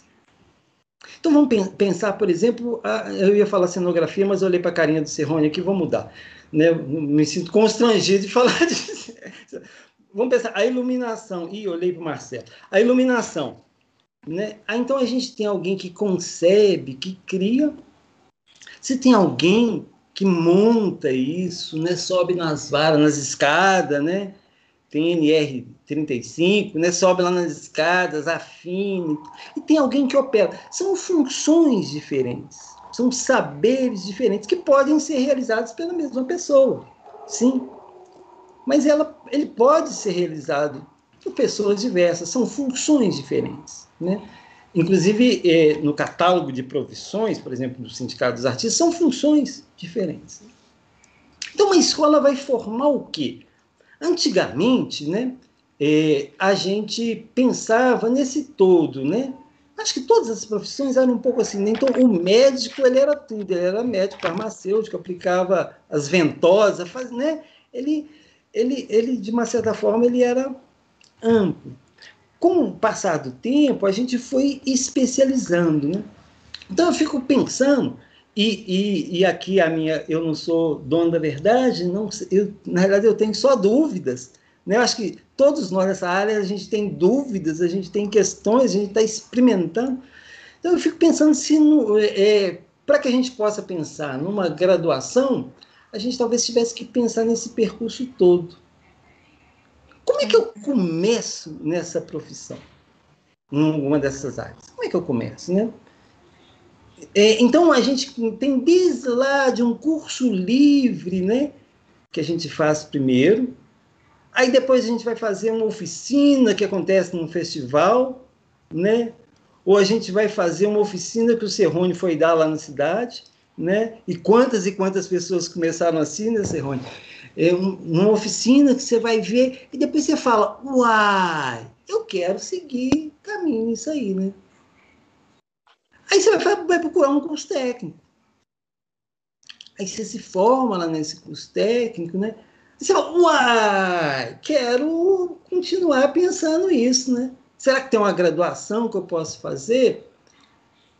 Aí, aí vem outro uai. Você fala, uai, eu queria continuar pesquisando isso. Tem uma pós-graduação, né? tem um mestrado. Tem...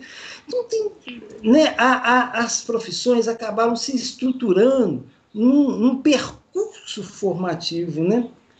Que tem uma porta de entrada lá, e aí, ao longo desse percurso, você tem certificações parciais, né?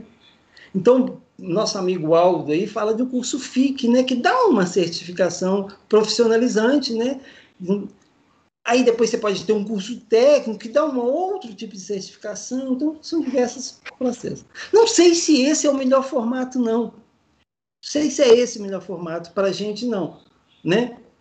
Porque é, é, antes, né, e Serrone me ajuda nisso aí, antes, como é que, é que a gente se formava? A gente colava num mestre e acompanhava ele ali, sugando tudo, né? Aí ele falava um trem, a gente não entendia, anotava para depois perguntar para os outros, assim, o que, que é aquilo que ele falou, bambolina? O que, que é isso? Né? Não, fiquei com vergonha de perguntar o que, que é. E a gente ia aprendendo ali. Né?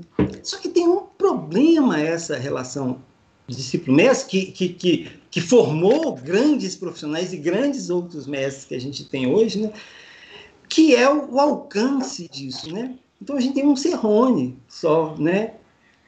quantos discípulos que o Serrone consegue ter, né?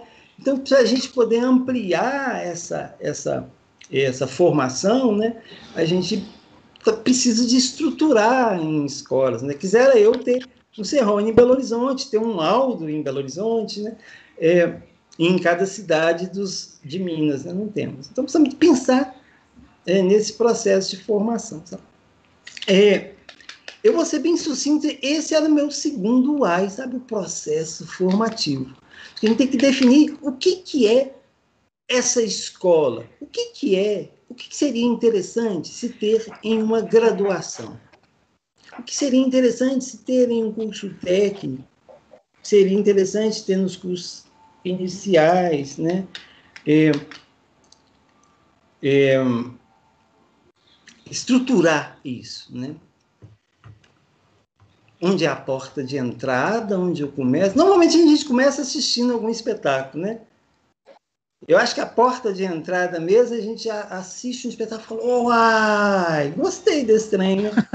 Gostei, quero mexer com isso, né?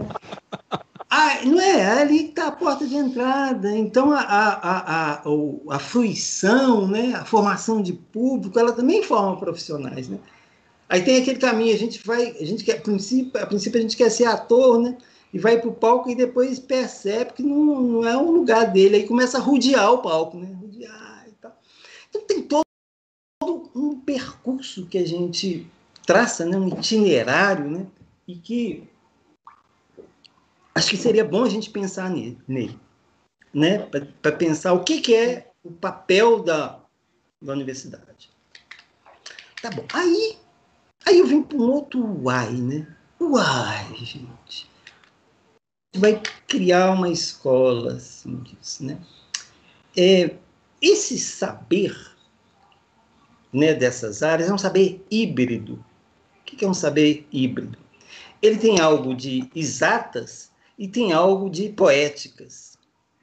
Né? Então, o, o, iluminador ele tem que entender lá da física da eletricidade, ele tem que entender da eletricidade básica, senão ele põe fogo no museu, né? E ele tem que entender também de poética, de dramaturgia, de criação, né? Ele tem que entender das duas coisas. Então, é, é complexo demais a gente pensar nessa formação, né?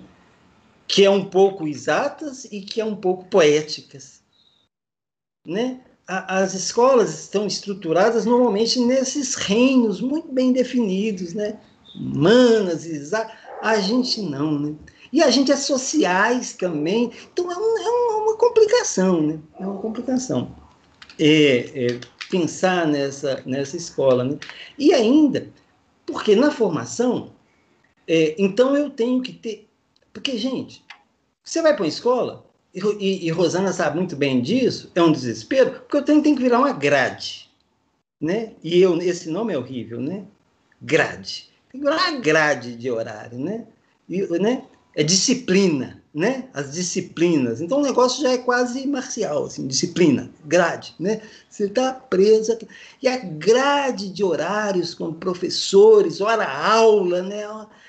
tem que cair, né? Você acaba caindo. Por quê? Porque você quer uma certificação, um reconhecimento do MEC, da secretaria. Então, né, você acaba tendo que, que entrar dentro de um, uma forma, né? Uhum. E aí, quando você vai, aí você tem que contratar professores. Aí você tem que ter laboratórios. Então, como é que é? Você vai num curso né, de, de, de, de, na área de poéticas, né? iluminação e tudo, você vai ter um, um laboratório de elétrica, um professor de elétrica. É, é, é complexo, é difícil né. A mesma coisa na, na, cenografia, né? O cenário não pode cair em cima das pessoas. Então, o material que você usa, né, você, tem que dominar é, coisas que são do universo da, das exatas, né?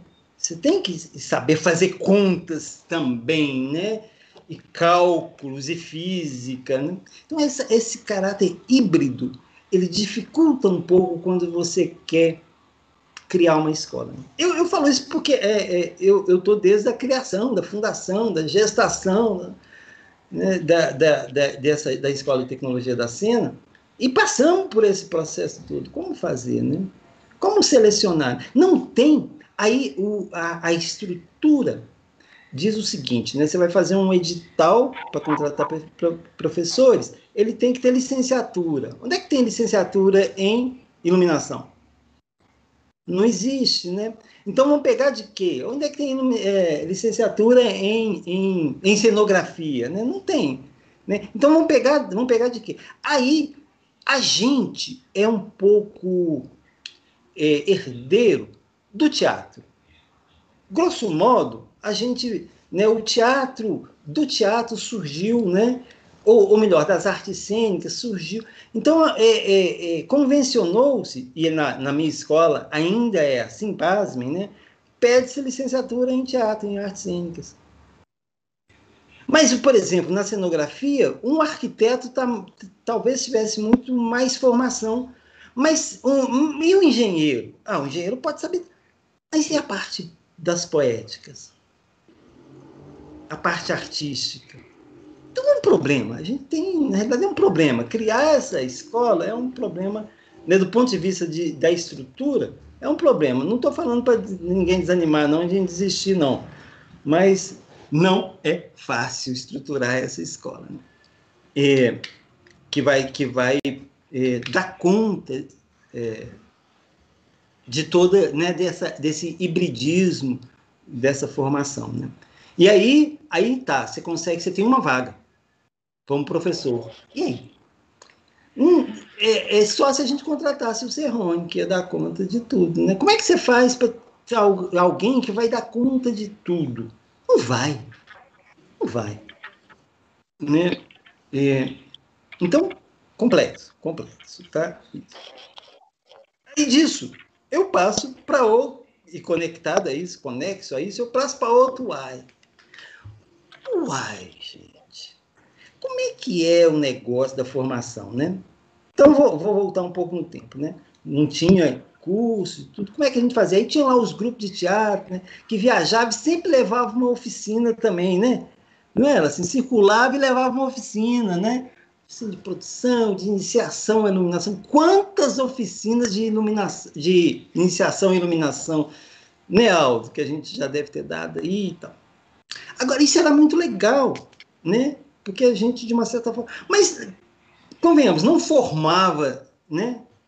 Estavam oficinas de iniciação, são oficinas de iniciação. Mas isso, essas oficinas, esses profissionais que davam isso, porque é, é, aqui a gente está entre pares mesmo, a gente pode falar aberto, né? A gente passa os períodos de, de, de vacas magras, né? E que às vezes a gente, para sobreviver, precisamos também né, desse mercado das oficinas, né? Aí abre um edital que se a gente colocar uma oficina, gente, né?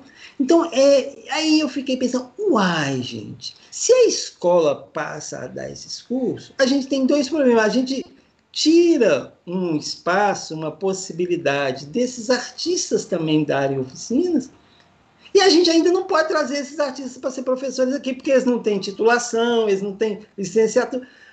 Olha que tiro no pé que a gente está dando né, no mercado, lembrando de Malacachita, tá? É... Então, então, o que que, que que a gente, esse Y meu, né? Esse quarto Y meu, eu pensei? Bom, a gente tem que, de uma certa forma, garantir um espaço para esses artistas, esses profissionais, estarem também dentro dessa escola. Em cursos complementares, algum, de alguma forma. Mas, para que isso possa acontecer, a gente tem que ter, ter isso na matriz curricular.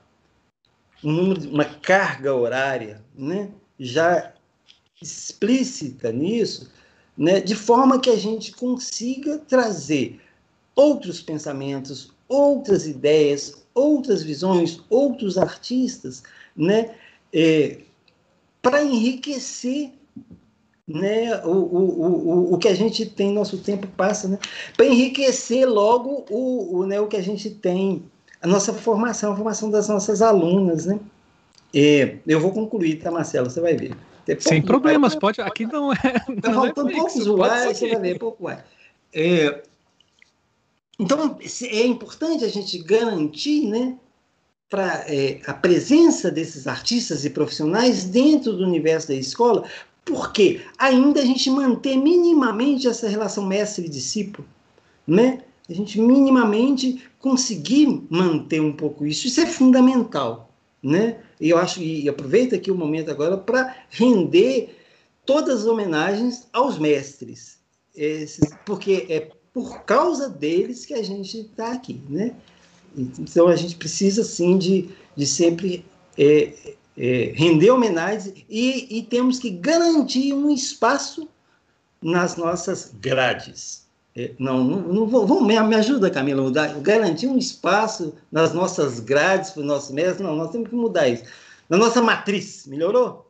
Na nossa matriz para os nossos mestres. Tá? Vamos lá para o último uai. Uai, formação ampla. Gente, todos nós que estamos aqui sabemos que a gente não forma nessas áreas sem presencial. Não formamos sem presencial. A gente não forma um, um iluminador se ele não pegar num refletor, de pendurar, afinar, né? Se ele não mexer na mesa ali, visualmente, né? A gente precisa disso, né? Mas a pandemia mostrou para gente, fez a gente eh, ficar livre de alguns preconceitos, né? Porque o corona, danado o corona, né? O corona não deu outra opção para gente. A gente tinha que estar tá só nesse universo virtual tivemos que encarar esse universo virtual. Então, há um tempo atrás, eu falaria com vocês assim, que pensar o que em curso de iluminação, de cenografia, que pode ter aula assim remota, né? Eu ia falar isso. Aí a gente fizemos um ano inteiro, né, de cursos remotos. E aí eu falei, uai, gente, hum, algumas coisas funcionaram e funcionaram bem. E aí, pela primeira vez na vida, gente, eu sou de um tempo da redemocratização, sabe? Então, tem décadas que a gente peleja em Minas, né? A gente teve a primeira Secretaria de Cultura, que não sei se vocês lembram, o nosso governador era o Tancredo Neves, né? Aí tivemos a primeira Secretaria de Cultura, Estadual de Cultura, e desde essa época a gente pensa num processo de formação, de interiorização. Como é que a gente forma no interior? Como é que a gente viaja para o interior? Né? Então, como é que a gente forma no interior? Nunca conseguimos efetivamente fazer nada regular quem ia para os interiores era algum, algum projeto de circulação, né? que aí você ia com, com, essas oficinas não é? periódicas e tudo, de iniciação, mas a gente não conseguia, a gente não consegue fazer isso de forma regular. A, nós, é, às vezes a gente é um curso é, é técnico, é, estadual, com recursos estaduais, e a gente atende só a capital e a parte nobre da capital. Né? Minas tem 853 municípios, por exemplo. Né? A gente não consegue fazer isso. Então, a grande formação, a gente tem uma formação enorme para fazer nesse país. Né? A gente tem uma carência muito grande no país de, de formação, isso é um fato. É, a pandemia nos trouxe a possibilidade de, pela primeira vez, a gente ter alunas regulares do interior. Olha que legal! E, e, e, o mais legal é que são as nossas melhores alunas, são alunas do interior que nunca tiveram uma oportunidade. Né? Então aí a gente ficou pensando, eu fiquei pensando nisso, uai, gente, eu não consigo fazer um curso de, de, de cenografia remoto. Mas toda a informação, se eu tiver um bloco de informação que é remoto, toda essa informação ela vai ser muito útil é, quando eu comecei, e talvez seja esse o, a, o, é, a história de muita gente, a gente não tinha informação nenhuma, né? Então a gente começou, entrou e fomos aprendendo ao longo do tempo, da experiência do mestre, né? E olha que eu já peguei alguns mestres que eram muito ranzinhos, nossa, que dificuldade que a gente passava, né? é, essas alunas que eu tenho do interior, elas vão começar, mesmo não fazendo a prática, elas vão começar em uma situação tão melhor. É, é, gente, é quase que revolucionário a, a quantidade de informação que chega.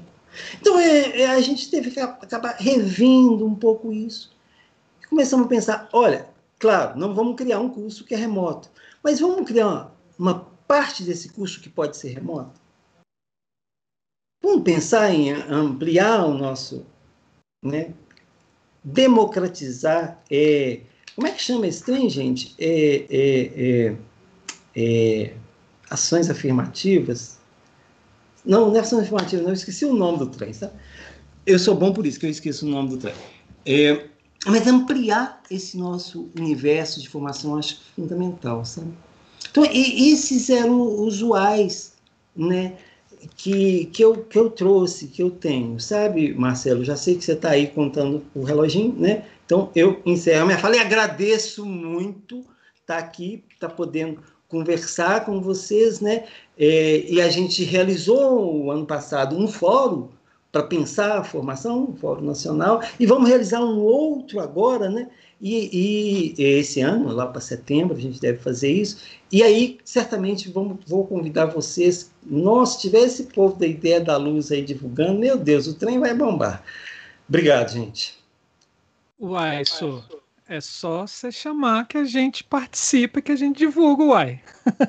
Uai. uai, cara, quando a prosa é boa, assim, o tempo passa e a gente nem percebe, né? E então, vamos passar para o nosso próximo debatedor, né, que é o João Car José Carlos Serrone. É, ele é cenógrafo e coordenador dos cursos de cenografia e figurino e técnicas de palco da SP Escola de Teatro. É arquiteto, cenógrafo, é, é arquiteto, cenógrafo e figurinista de teatro, TV, cinema e exposição. Em seus já mais de 40 anos profissionais, já realizou quase 200 espetáculos entre teatro adulto, infantil e shows musicais. Recebeu dezenas de prêmios no Brasil e no exterior, entre eles quatro vezes o prêmio Molière e a Golden Trig, eu acho, né, em 1995 considerado o maior prêmio de cenografia mundial na Quadrienal de Praga, na República Tcheca. Foi um dos coordenadores do Departamento de Cenografia da TV Cultura de São Paulo entre os anos de 1976 e 1984. Foi coordenador do Núcleo de Cenografia do CPT Sesc, coordenado por Antunes Filho, entre 1986 e 1998. Criou, no mesmo ano, em 98, e mantém até hoje o Espaço Cenográfico de São Paulo, um laboratório permanente de pesquisas cenográficas. No momento, é coordenador de dois cursos na SP Escola de Teatro, onde foi um dos fundadores, o de cenografia e de figurino e o de técnicas de palco. Paralelo ao trabalho de cenografia e figurino e de formador nas áreas de cenografia, Serroni tem expressivo trabalho nas áreas de arquitetura teatral, onde atua em projetos complementares da cenotecnia e iluminação cênica. É, entre dezenas de projetos, esteve envolvidos na maioria dos teatros do SESC, em São Paulo e no interior do estado. Publicou livro entre eles Teatro, uma memória do espaço cênico no Brasil, pela editora Senac, Cenografia Brasileira, Anotações de um Cenógrafo, e figurinos nos anos nos 50 anos do Teatro Popular do SESI. E ele vai vir aqui falar sobre esses livros com certeza no nosso programa da Ideia Luz Livro. Serrone, palavra é tua. Fique à vontade. Bom, obrigado. São sete para as 20 horas, a gente vai ter que parar às oito. Não, pode ah, seguir, pode seguir não. Não, que medo.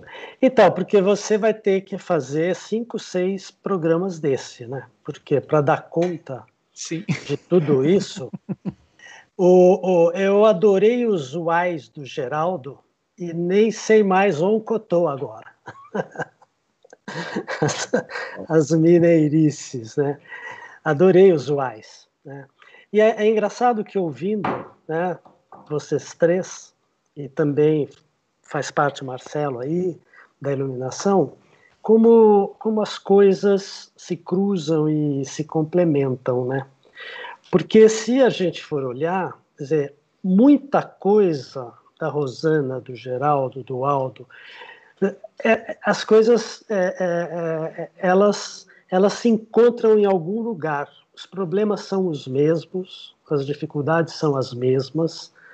As, as, as nostalgias são as mesmas, os processos de formação são sempre realmente é, é, híbridos. O cenógrafo é um artista múltiplo, por exemplo, que tem que saber de tudo um pouco, né? E tem que saber como ele ajunta esses poucos para criar a sua linguagem, que é a cenografia. Né? Bom, é, em 15, 20 minutos tem tanta, tanto assunto, né?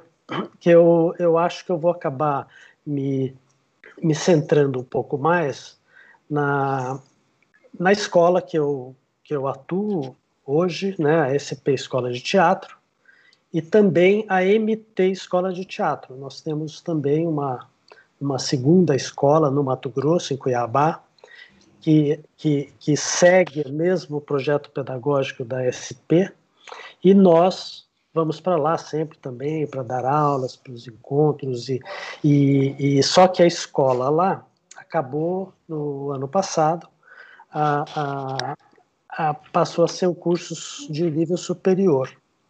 A, a SP Escola de Teatro é ainda uma, uma escola diria, técnica, uma escola livre, né? É, embora a gente hoje esteja já afiliada ao MEC, até dois anos atrás, nós éramos filiados ao Sindicato dos Artistas de São Paulo, passamos para o MEC. E aí a gente vai comentar um pouquinho e começamos a encontrar alguns problemas. Como muito bem falou o Geraldo, dessas eh, necessidades né, que, que, que essa instituição acaba exigindo. Bom, eu, eu, eu é, entrei nessa coisa de, de me preocupar muito com a formação muito lá atrás. Né? Eu sou de São José do Rio Preto, comecei lá pelo Teatro Amador, comecei a, a entender lá como cenógrafo que eu já tinha que é, conseguir colocar o cenário com os atores tudo dentro de uma Kombi para viajar. Então eu já comecei lá a enfrentar uma série de, de problemas e foi o meu primeiro aprendizado ali, né, trabalhando com o teatro amador. Resolvi que eu queria fazer cenografia, como o Geraldo falou, eu me encantei assim que me chamaram para pintar lá uns telões e achei que era isso que eu queria. Mas não sabia de nada, não sabia nem que tinha, naquela época, meados dos anos 70, duas escolas no Rio de Janeiro, a UFRJ e a Unirio, que continuam até hoje. E acabei é, é, optando por fazer arquitetura. Tinha acabado de chegar em Rio Preto dois arquitetos formados na, aí em Brasília, na UNB, é, e me falaram maravilhas, e a escola, a escola aberta e tal, que eu acabei indo para lá e não consegui fazer o vestibular, né? perdi por documentação, umas coisas, fiquei passeando uma semana em Brasília, foi ótimo, conheci bem, conheci bem naquela época. E acabei voltando e prestei matemática. E aí tinha um grupo bacana de teatro na Faculdade de Filosofia, Ciências e Letras lá, e eu também, por pressão da família, dos amigos, eu tinha entrado, era da USP, a escola, e acabei ficando lá para fazer matemática. Fiquei um ano só, claro, não, não, não aguentei, e falei, vou fazer então cenografia e vou fazer arquitetura. Vou tentar São Paulo ou artes plásticas. Vim para São Paulo, acabei entrando na Faculdade de Arquitetura da USP e tive muita sorte de cara, tive aula com Flávio Império, um dos meus mestres, né? E ao terminar a faculdade, eu acabei indo trabalhar na TV Cultura de São Paulo, onde eu fiquei sete anos. E ali foi o meu primeiro grande contato com essa coisa da técnica, da construção, da execução. Eu era um, um, um segundo assistente do Ferrara, que era o chefe do departamento. Nós tínhamos mais de 100 funcionários, né? A gente cuidava da, da, da marcenaria, da serralheria, da pintura de arte, da contra-regra, de todos os a fotografia, desenho animado e tal, e eu acabei ficando como assistente dele, cuidando da parte da, das construções e das montagens. E vivia na marcenaria, vivia na contra-regra, na produção, e comecei a, a, perceber que a gente tinha uma grande lacuna aí, né, de formação, né, é, das coisas voltadas para a cenografia de teatro e tal. Acabei, em 1980, participando de um projeto do TBC, com Antônio Abujanra, em que a gente fez uma exposição, 16 anos de cenografia e indumentária do TBC. E eu fui me, me, me aprofundar na história do TBC, na história dos italianos que vieram, os grandes cenotécnicos, os pintores de arte, os arquitetos cênicos, que trouxeram um conhecimento para a gente, que foi passado para alguns aprendizes, eles eram verdadeiros mestres, né? E Geraldo fala muito bem nisso, porque naquela época a coisa se dava muito dessa forma, né? E aí é, eu fizemos um catálogo e levantamos tudo o que era. Então eu fui eu fui me envolvendo com essas questões da cenotecnia, da mecânica cênica, da pintura de arte, né, da cenografia, do figurino, e, e, e sempre percebendo a dificuldade na formação dessas pessoas, desses técnicos. E ficava sempre pensando que a gente tinha que fazer alguma coisa para mudar esse estado de coisas. E ainda teve um período, ali pelos anos 70 e pouco, 80, que a gente foi perdendo esses cenotécnicos, esses mestres, e que não passaram para frente o conhecimento que eles adquiriram do que veio lá da, da Itália. E a gente ficou num vácuo, porque eles foram fazer publicidade, foram fazer carnaval, foram fazer cinema, que pagava um pouco melhor que teatro. Viver de teatro sempre foi muito difícil, muito complexo. Até por isso que também o cenógrafo tem que ser um artista múltiplo, porque ele tem que trabalhar em várias frentes, senão ele não sobrevive. E né, é, a partir dessa exposição, eu sempre pensei em, é, é, é, em trabalhar um pouco na formação. Essa coisa que não dá muito ibope, né? É muito mais bacana a gente fazer uma cenografia, criar, estrear, ter a noite de gala, os amigos que vão, a classe, a crítica, os aplausos. Essa coisa de ensinar, de estar tá no outro lado da ribalta, né? Que foi até um texto que eu escrevi para o catálogo do TBC, que eu acho até mais apropriado que esse. É, aqui tem um livro, não sei se dá para ver, é de um cenotécnico. Esse é o volume 2, ele já fez um, chama Os Invisíveis do Teatro é o Jorge Ferreira da Silva. Ele traz aqui a documentação de mais de 100 espetáculos que ele fez. E aí eu até falei para ele, falei, Jorge, vocês não são mais tão invisíveis assim. veja, você está lançando dois livros contando essa história, as coisas têm mudado um pouco, mas existe ainda um certo preconceito de que o técnico é aquele que tem que ir lá bater martelo, levantar a tapadeira, né?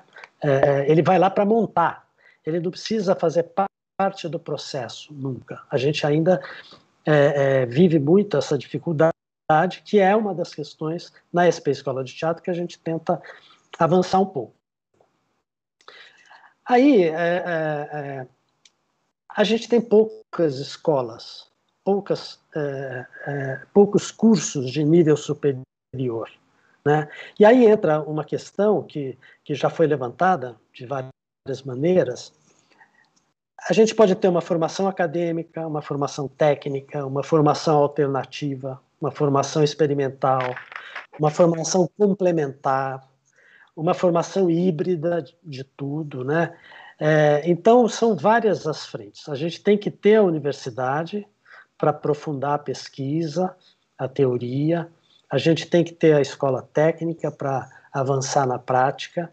Eu não concebo muito um arquiteto que não tenha a prática, que não viva, não experimente a prática. Né? Então, eu sempre trabalhei é, num, numa outra via né, sempre de cursos alternativos. E acabei criando no CPT, quando eu fui para lá em 87, um curso que durava um ano, que a gente tinha 15 alunos por ano, e formamos lá muita gente durante 13 ou 14 anos. Quando eu acabei me afastando do CPT, eu criei o Espaço Cenográfico de São Paulo, que era um espaço, um laboratório permanente de, de pesquisa né, e, de, e de feitura de cenografia e de arquitetura teatral e de iluminação, onde também fiquei por mais uns 12 anos, todo ano uma turma, e sempre uma formação é, complementar. Então, a maioria, no espaço cenográfico, pelo menos, eram arquitetos, que vinham e queriam amadurecer a parte do teatro. Né? Então, é, é, é, eu, eu trabalhei muito tempo dessa forma. E tudo isso acabou me levando, já em 2008, a fazer parte do grupo que fundou a SP Escola de Teatro. E aí, quando me convidaram, a SP Escola de Teatro é fruto de um, uma porção de, de, de de grupos né, que, que, que faziam teatro ali a, nos arredores da Praça Roosevelt. Tudo começou com sátiros, porque eles tinham as Satirianas, que é um festival importante, que já tem 30 anos, em que eles chegam a levar 100 mil pessoas lá em três dias, de espetáculos ininterruptos. Num desses espetáculos, foi lá um pessoal do governo, da Secretaria de Cultura, e tal, participar, e para entender um pouco, porque os sátiros já faziam um processo de formação na periferia de São Paulo, na cidade de Tiradentes, em que tinha uma série de oficinas para formar técnicos. Né? É, aí, olha, por que, que vocês não ampliam isso e não criam uma escola maior? Que vamos pensar nisso. Daí o Ivan Cabral e o Rodolfo começaram a chamar pessoas que estavam ali, os parlapatões, também na Praça Roosevelt, as dramáticas em cenas que ficavam ali a 100 metros, eu no espaço cenográfico. Acabei convidando Guilherme Bonfante, acabei convidando Raul Teixeira, e é, a gente começou a pensar a escola. Como seria essa escola? Era a nossa pergunta. Então a gente falou, vamos pensar que escola eu sonharia ter feito um dia. E aí a gente começou a viajar. E, felizmente, praticamente tudo que a gente sonhou, a gente tem conseguido fazer, nesses 11 anos já que, que tem a escola.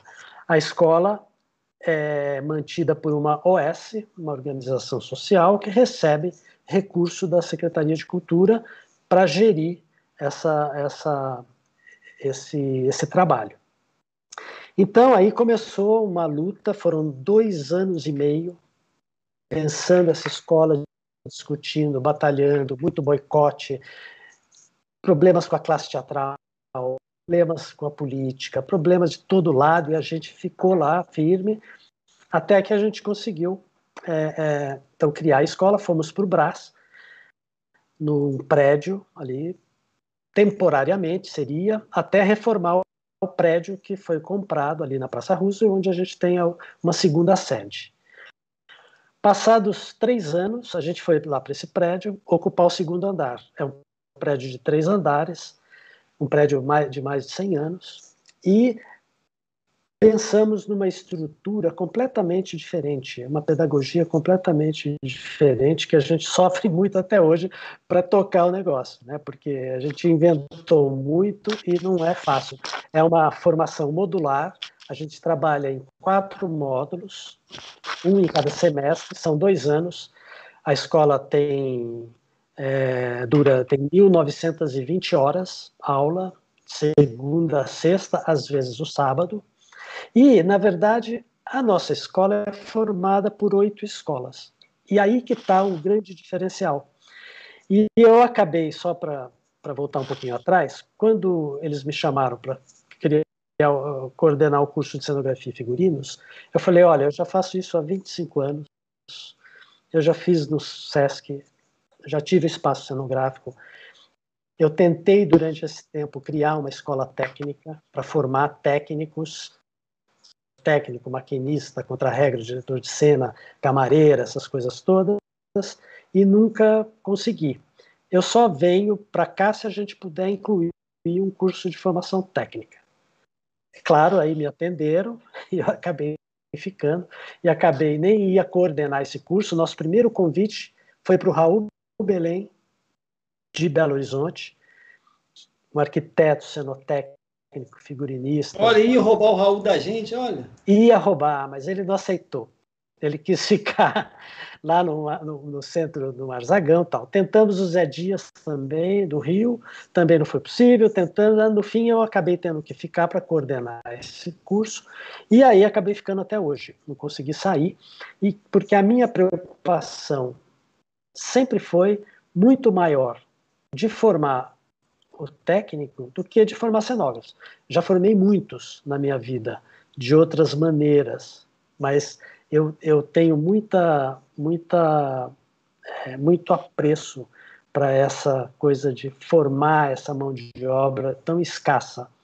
Tão escassa que a gente já tem 10 anos, 80% dos técnicos que saem do curso de técnicas de palco estão trabalhando no Teatro Municipal, no Teatro Alfa, em estúdios, em montagens, em coisas de, de, de, decoração de shopping no final do ano.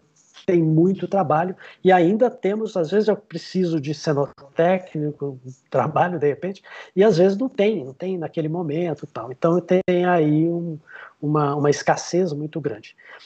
E aí a nossa escola, então, é formada por oito cursos o que deu a, a, a, a, cada um essa, essa, essa coisa de você é, ter uma formação múltipla. Então, nós temos dramaturgia, temos direção, temos iluminação, temos sonoplastia, cenografia e filmes, técnicas de palco, atuação e humor. Humor é um curso especial da atuação, voltado né, para o humor.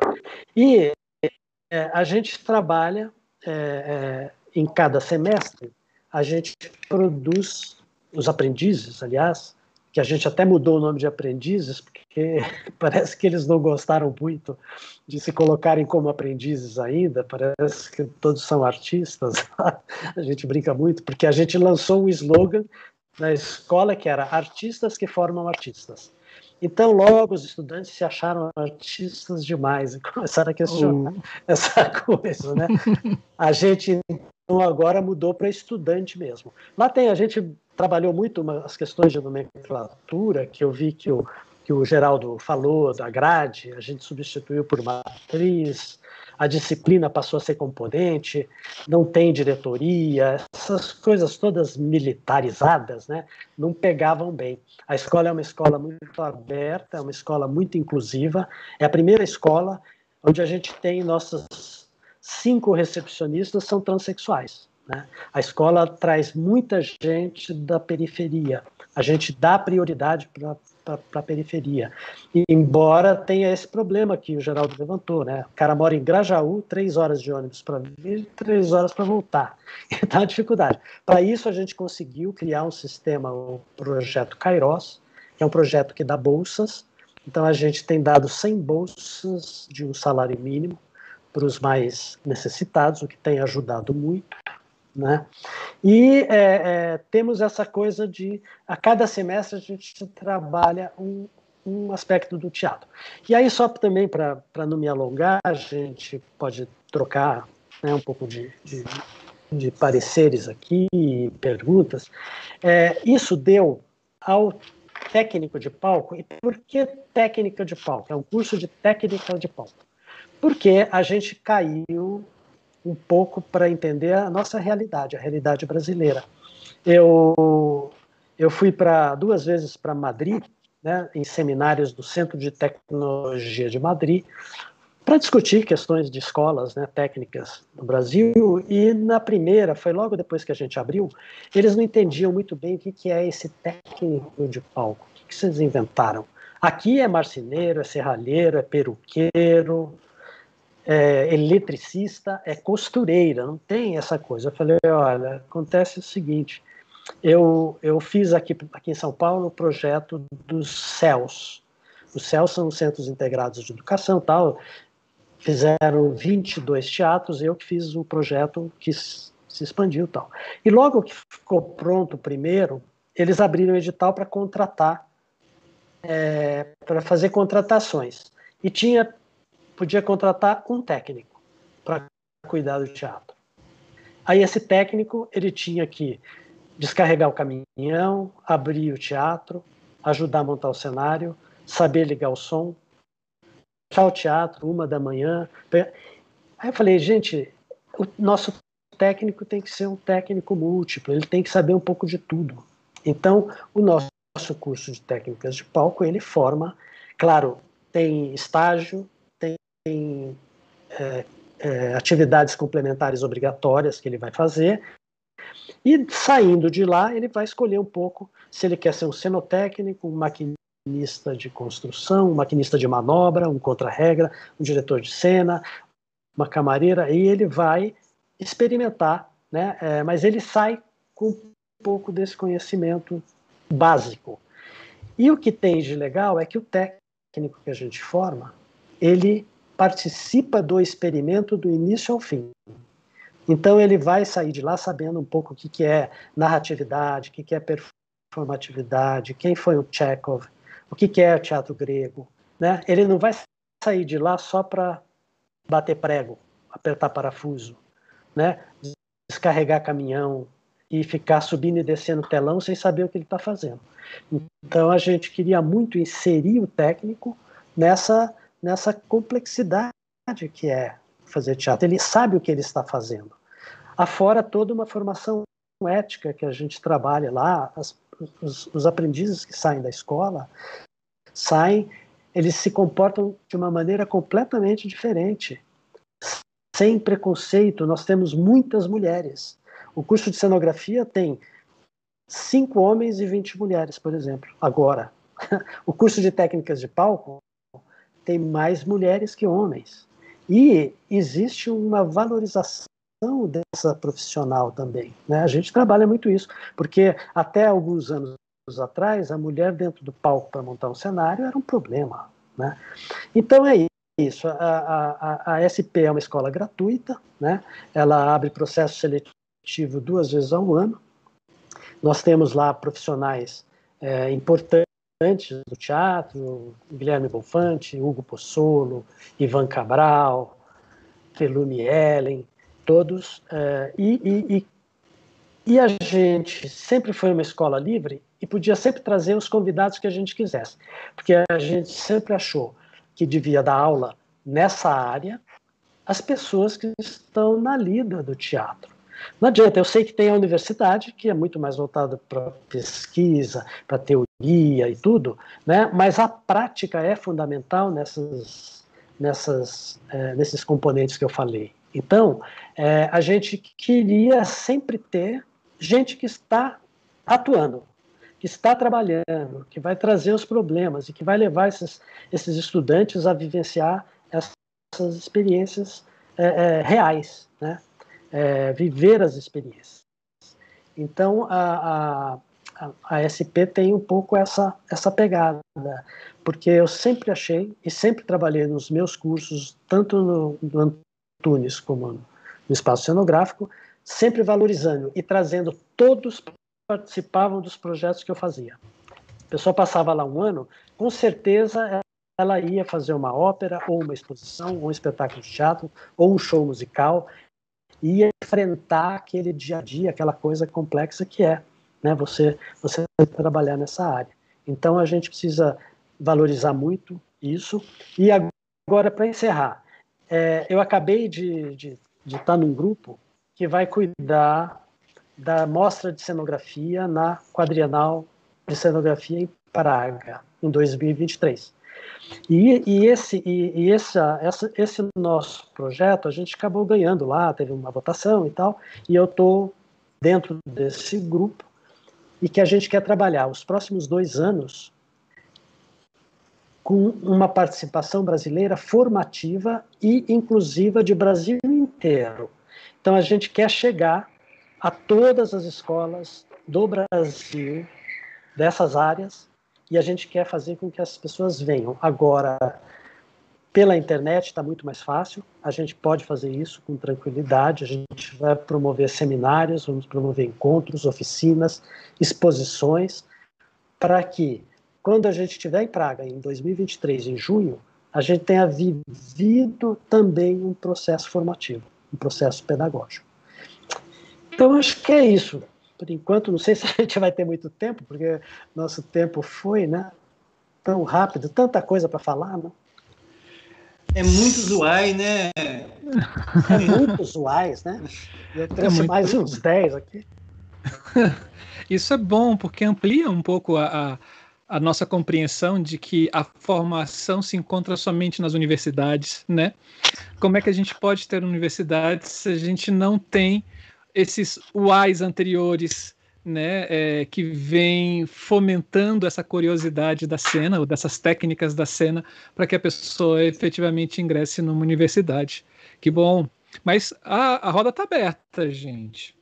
A roda está aberta. Vamos, vamos, vamos levá-la. A gente tem aqui duas perguntas, né? E aí, o Ronaldo Aguiar, eu vou pedir licença a você para passar para a pergunta da Amanda primeiro. Antes disso, a Juliana Graziella está te mandando um abraço, Serrone. Ela fez. É, ela é formada em direção pela MT, Escola de Teatro. Ah, sim, eu sei. Um né? abraço para ela também. Então, a Amanda Felizbino, ela pergunta, ela faz uma pergunta direta para a iluminação, mas eu vou tomar a liberdade de abrir isso para todas as áreas, tá? É, qual a importância do ensino ou entendimento espacial da, da luz, iluminação, e aí eu abro para todos, né, é, como uma matéria independente, quanto como peça-chave para a correta leitura das outras artes de palco em disciplina de graduação?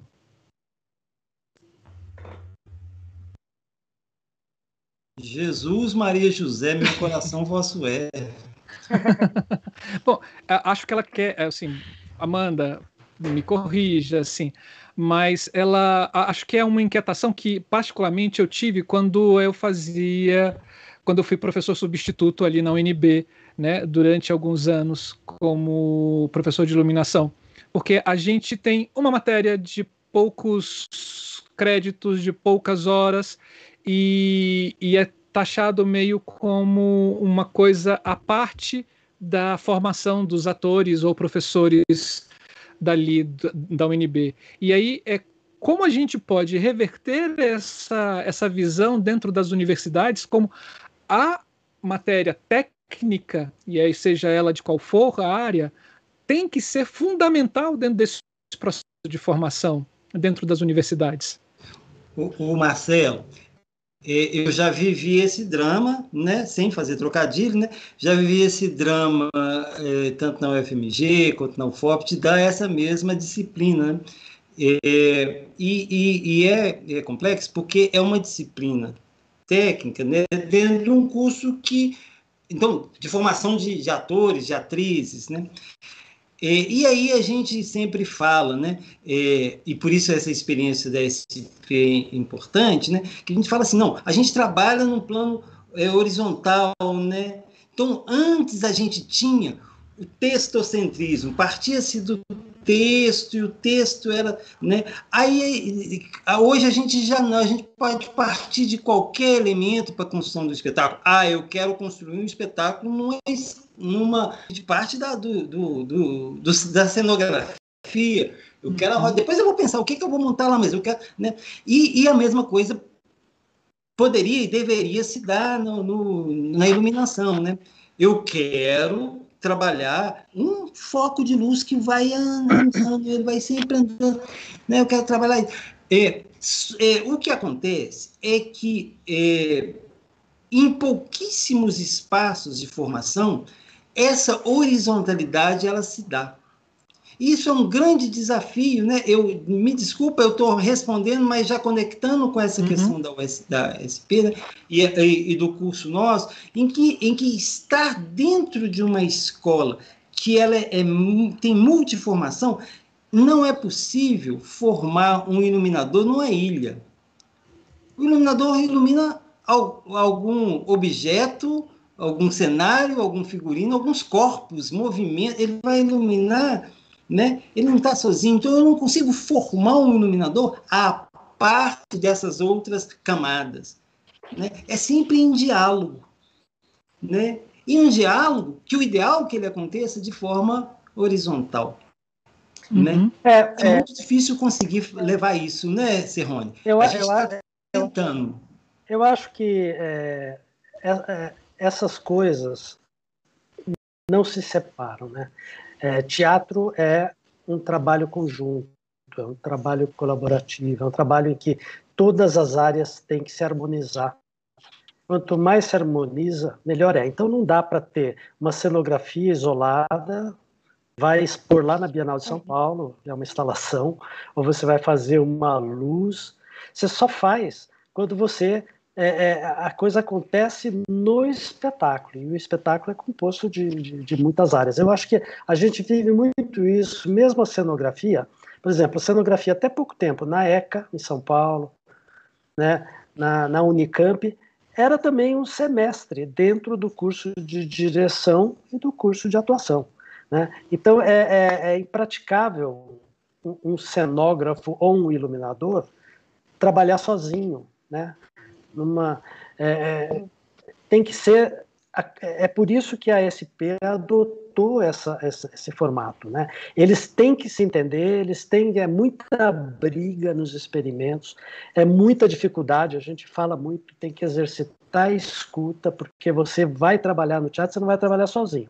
Você quer ser um artista, quer ser uma vai escrever um poema de madrugada lá na varanda e você assina ou pinta um quadro, ou faz uma escultura. Você é o dono.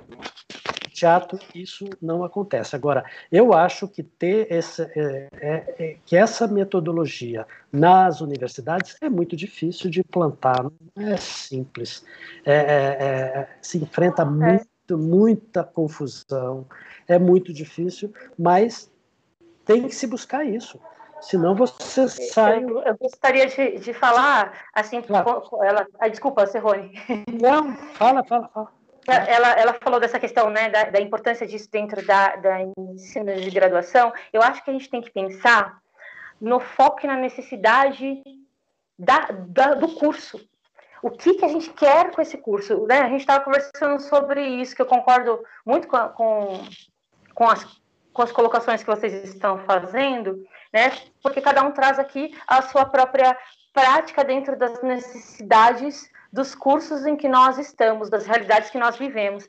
Quando eu, quando eu penso no ensino superior, eu não penso numa prática ou numa teoria, eu penso numa praxis, que é uma relação da prática e da teoria.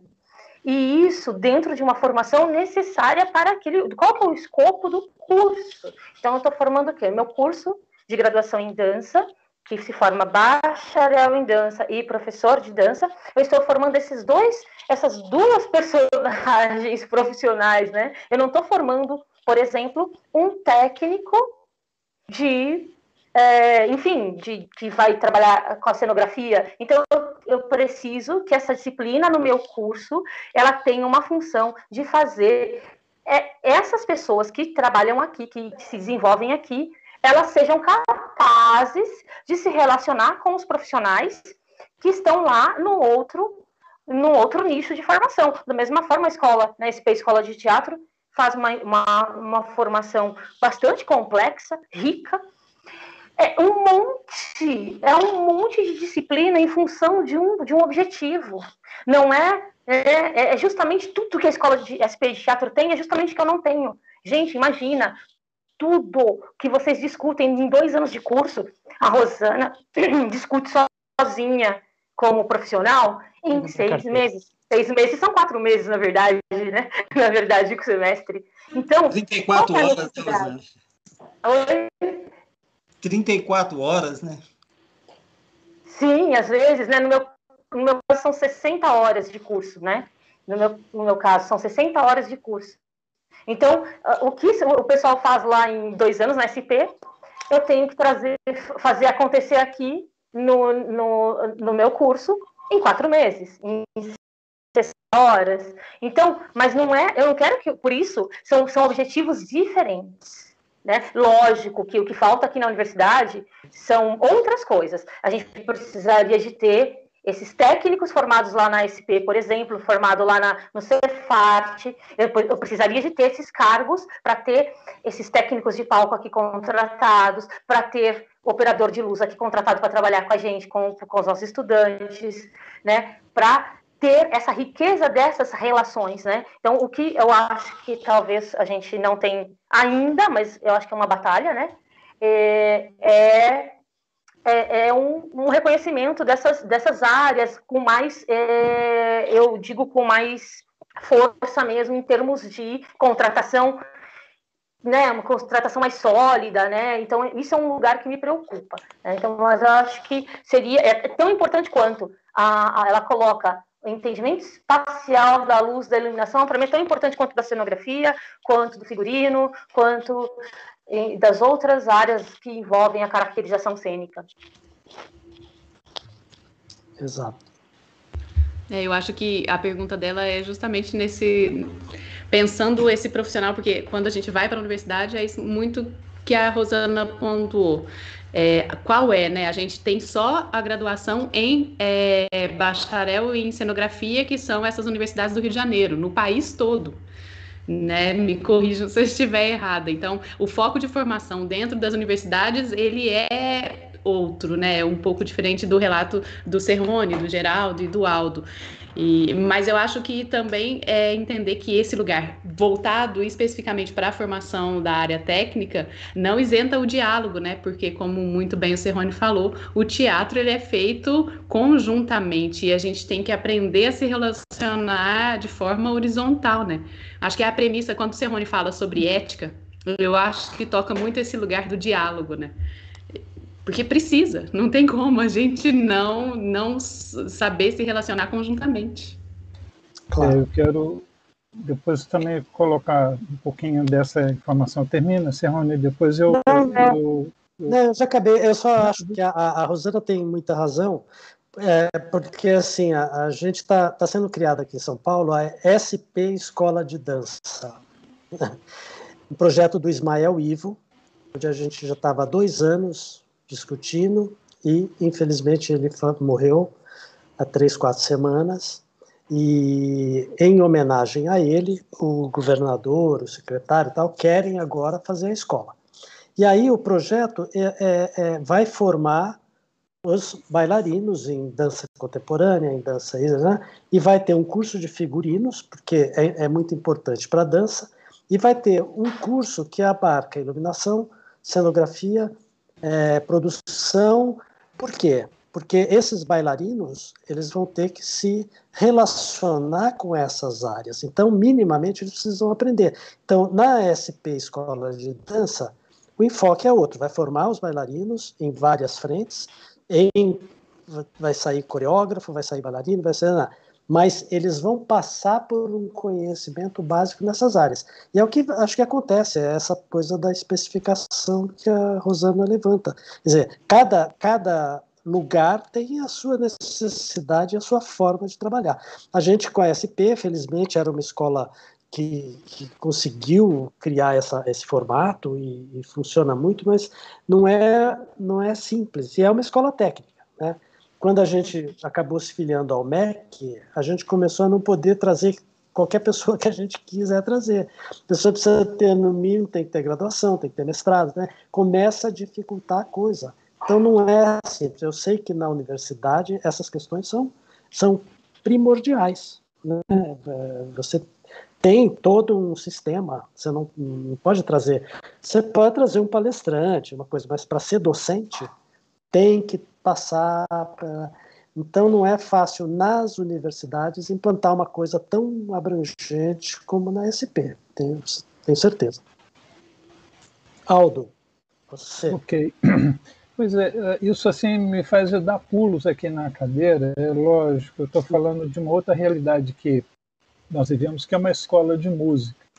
Mas é um, tem sido assim um, um mote básico de estar assim, desenvolvendo esse trabalho lá, porque corta no coração, que eu, que eu sempre falo.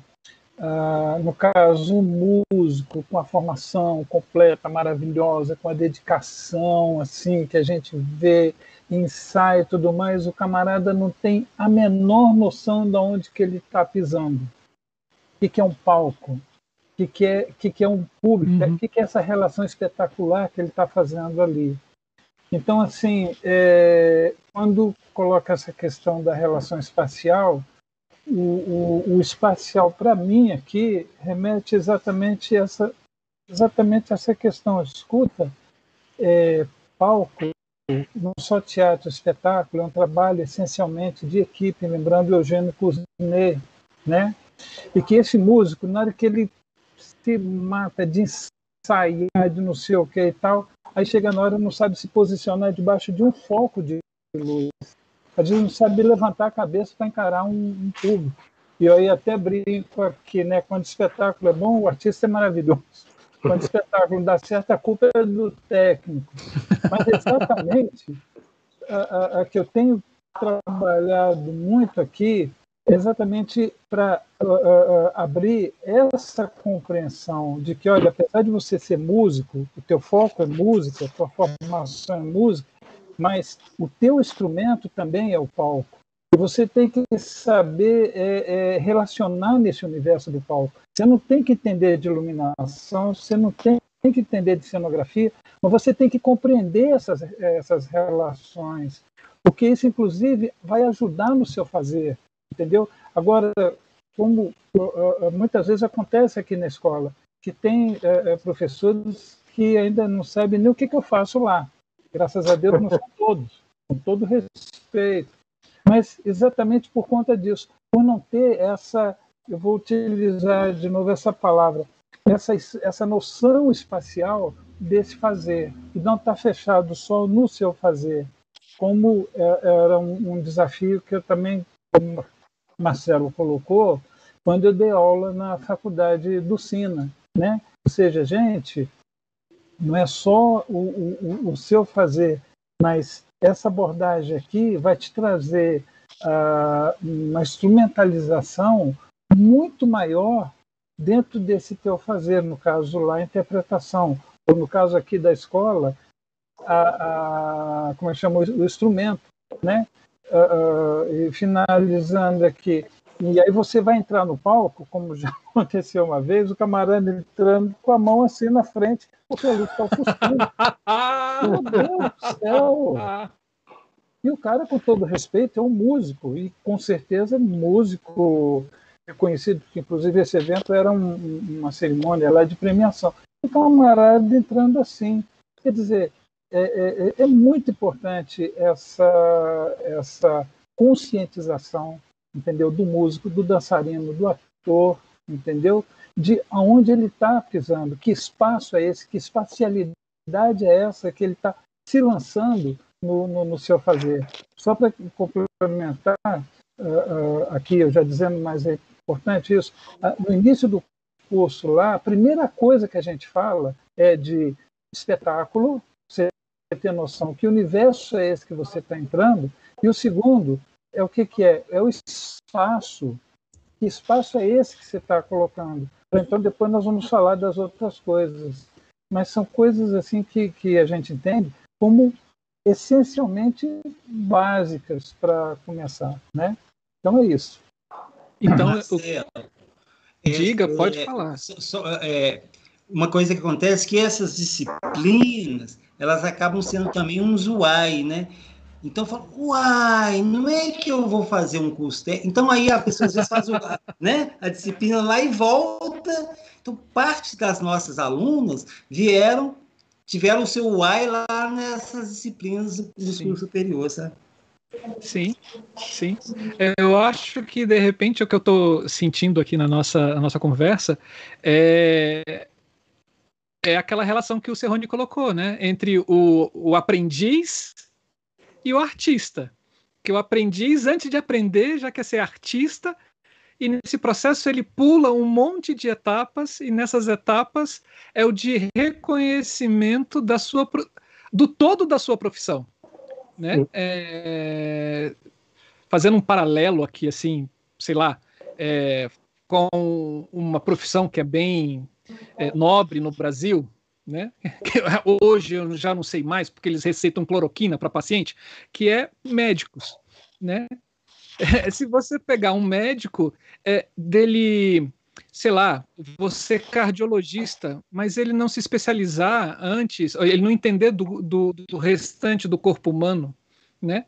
É, dele se formar e depois precisar de uma residência de mais dois anos para se especializar e etc né, talvez o nossa, a nossa formação é, não poderia seguir nesse caminho né, de você ter essas noções básicas para depois ter uma especialização? Né? Não sei, estou jogando isso, isso para frente. É, é muito. É, é, é, a gente trabalha muito isso e, e é, o processo é muito mais importante que o resultado, sempre. Uhum. Né? Então, a, a, essa participação da Quadrienal de Praga que eu falei que a gente quer trabalhar dois anos num processo de formação, porque não é ir para Praga em junho e fazer a sua performance lá. Como é que você chegou a essa performance? Isso que você levantou. Não adianta. Se você tem que passar. Hoje tem uma coisa da, dos modernetes aí, da cenografia, que acham que é, até tem que mudar o termo, tem que chamar performance design e tem que abolir o termo cenografia, né? Tudo bem que tem o performance design, ninguém é contra, mas tem que manter cenografia. A gente, por isso que o nosso projeto lá que ganhou é tradição e transgressão. Gente, essas coisas têm que, que, trabalhar juntas, né? A gente tem que ir lá no passado para poder fazer é, é, é as, as nossas transgressões dos dias de hoje. Gente, a gente teria mais uma pergunta que é do do Ronaldo Aguiar, mas Ronaldo, eu vou te fazer um convite. A semana que vem, todas as primeiras segundas-feiras de cada mês, a gente tem o programa da Ideias à Luz Laboratórios, que é justamente a, a, nossa pergunta é o que é, como é, como se estrutura e o que fazem os laboratórios universitários. Então, eu vou, não vou fazer a sua pergunta, me perdoa, porque a gente já avançou a hora aqui, mas eu te convido a estar com a gente na semana que vem, segunda-feira, nesse mesmo bate-horário, às 19 horas, ao vivo, porque nós vamos conversar sobre um dos laboratórios universitários aqui do Brasil e eu acho que essa pergunta sua vai ser muito bem respondida na segunda-feira que vem. Eu intuo, mas eu te convido a estar presente para a gente saber se vai mesmo ou não. E aí, gente. Hum. Só, Camila, eu acho é, eu, pelo menos, me proponho, acho que todos, se tiver perguntas específicas, pode mandar para o meu e-mail, por oh. exemplo. Para o e-mail de cada um, a gente responde depois, né? Com calma, porque às vezes nunca dá tempo. Chega na hora das perguntas, a gente sempre estoura, né? É, é era isso que eu ia à disposição, Camila. É, qualquer coisa, rosana.pimenta.ufv.br. E também deixo a dica para o Ronaldo, enquanto não chega segunda-feira, de fazer o que eu estou fazendo, procurando editais. estou procurar edital, procurar financiamento internacional, que a gente que está em universidade tem que fazer essa busca aí, garimpar. Uhum. Gente. Faz assim, gente. Vocês também podem fazer o seguinte: é, colocar as perguntas, você, principalmente você que está assistindo no gravado, no, nos comentários do vídeo porque aí a gente manda essas perguntas para os nossos debatedores e eles e depois a gente responde para vocês no próprio comentário do vídeo. Ou, se vocês quiserem, mandem essas perguntas para o nosso, pro nosso Instagram, né? Lá no inbox, que a gente reporta para eles e depois a gente faz esse diálogo entre vocês. Foi isso que o Boy estava falando, né, Camila? Justamente. E aí eu vou me comprometer, Ronaldo, a mandar a sua pergunta por e-mail. Então, Ronaldo, deixa o seu e-mail aqui fazendo favor no, no chat da conversa, porque eu vou fazer este diálogo para você não ficar sem respostas aqui também. E, gente, já que a gente avançou a hora, eu convido vocês para fazerem os, as suas colocações finais, assim. Então, vamos abrir ah. aí para essas eu, eu, por mim, a gente ia até meia-noite, pelo menos, aqui nesse bate-papo. Mas eu acho que a gente não dá conta, o povo que está do lado de lá também não dá conta, então. Gente, a gente ainda está aqui com 450 mil pessoas assistindo. A gente não pode abusar, Marcelo. Eu tá ainda não falei, Camila, da pedagogia do AI, não. Eu amei, Geraldo. Eu não vou mais deixar de usá-la. Já saiba disso. Já vou falar, gente. Estou aqui copiando e colando do Geraldo. Adorei essa pedagogia. Mas, ó, só para eu dar, eu vou falar a minha, né? Eu fiz um mestrado justamente, eu comecei a fazer um mestrado pensando nisso assim, como que é um, uma pedagogia para ensinar a iluminação, né? E no meio do caminho eu descobri que como eu estou dentro de uma universidade também, como técnica, né, não como a Rosana, é, como professora, eu sou técnica, eu descobri que é isso, a universidade ela não forma, né, no meu caso, não forma iluminador e iluminadoras. Então eu tive que pensar, eu, eu, eu gostei, eu achei um termo que eu gosto bastante dele, que é pensar esse artista, no nosso caso da UFO, que é professor e ator e atriz, um artista familiarizado com essa área técnica. Ele precisa se familiarizar com isso, conhecer este lugar para poder se comunicar com esse profissional, né? Então, eu acho que ouvir vocês hoje aqui afirmou um pouco mais para mim, né, sobre essa, esse termo e esse entendimento. Sim. Bom, é, então a gente está encerrando. Eu, a gente trouxe no semestre passado o Krenak para uma palestra lá, né, é, na, na, SP, que era das 10h30 ao meio-dia. Aí foi, foi, era meio-dia e meio, 15 para uma, uma hora ele falou assim, olha, estão me chamando lá para almoçar. Então, aqui está minha, minha mulher, meu filho aqui, esperando para jantar. Então, eu também vou fazer as vezes do Krenak. Né? Okay. E foi um, foi um prazer estar aqui é, podemos ver outros, temos muitos assuntos, estou é, à disposição e bola para frente. Eu, gente, agradecer então, né? Também foi muito bom estar aqui com vocês, assim, foi ótimo. É, não se iludam, vou convidar vocês para ir lá também no Cefart virtualmente, né? E, aliás, Rony, depois vamos trocar umas figurinhas sobre essa questão de, de da, da, Bienal, né? Claro. É, é, Aldo, a gente já é parceiro, né, Aldo? Rosana, adora a, a Fornaciari, como é que é o nome dela? Gente do céu, que está aí em, em Viçosa também. Cristina, né? Cristiane a Cristina Fornaciari, sim, é, sim, sim. companheira aqui do curso. Então, prazer demais estar aqui com vocês discutindo. Esse trem não acaba, não, né? Esse trem não acaba. É assim, é logo ali, né? É logo ali. Obrigado, gente. Assim, também me, me coloco é, à disposição para para estar tá respondendo e trocando coisas com, com, com quem tiver interesse, tá? Abração. Bom, então eu vou. Bom, gente, também quero me despedir. Ai, desculpa, atropelei. Não, vai, Rosa, pode falar, tranquilo. Eu é também quero me despedir e agradecer né, a oportunidade de estar aqui conversando com vocês, né, deixar essa ideia, essa, essa ideia de universidade como lugar de pluralismo ideológico, de liberdade de pensamento, né? Acho que é isso que é o mais importante para mim, né, trazendo, eu estando aqui como representante desse lugar e nesta conversa e é, contar com a participação de vocês também nos nossos fóruns de discussão que, que a gente vai promover, né, aos poucos. A gente não trabalha, a gente trabalha na velocidade da luz aqui no nosso arroba arte na velocidade da luz, mas é muito mais o nosso pensamento do que a gente não tem uma produção tão intensa quanto da ideia luz, mas a gente é, é, segue vocês e está aqui sempre acompanhando os, os trabalhos. E parabéns mais uma vez pelo aniversário do canal. Maravilha. É, gente, é, realmente assim, é, por um lado, ai que pena que acabou, porque tanta coisa que tem sido levantada, tanta coisa que está me borbulhando aqui, entende?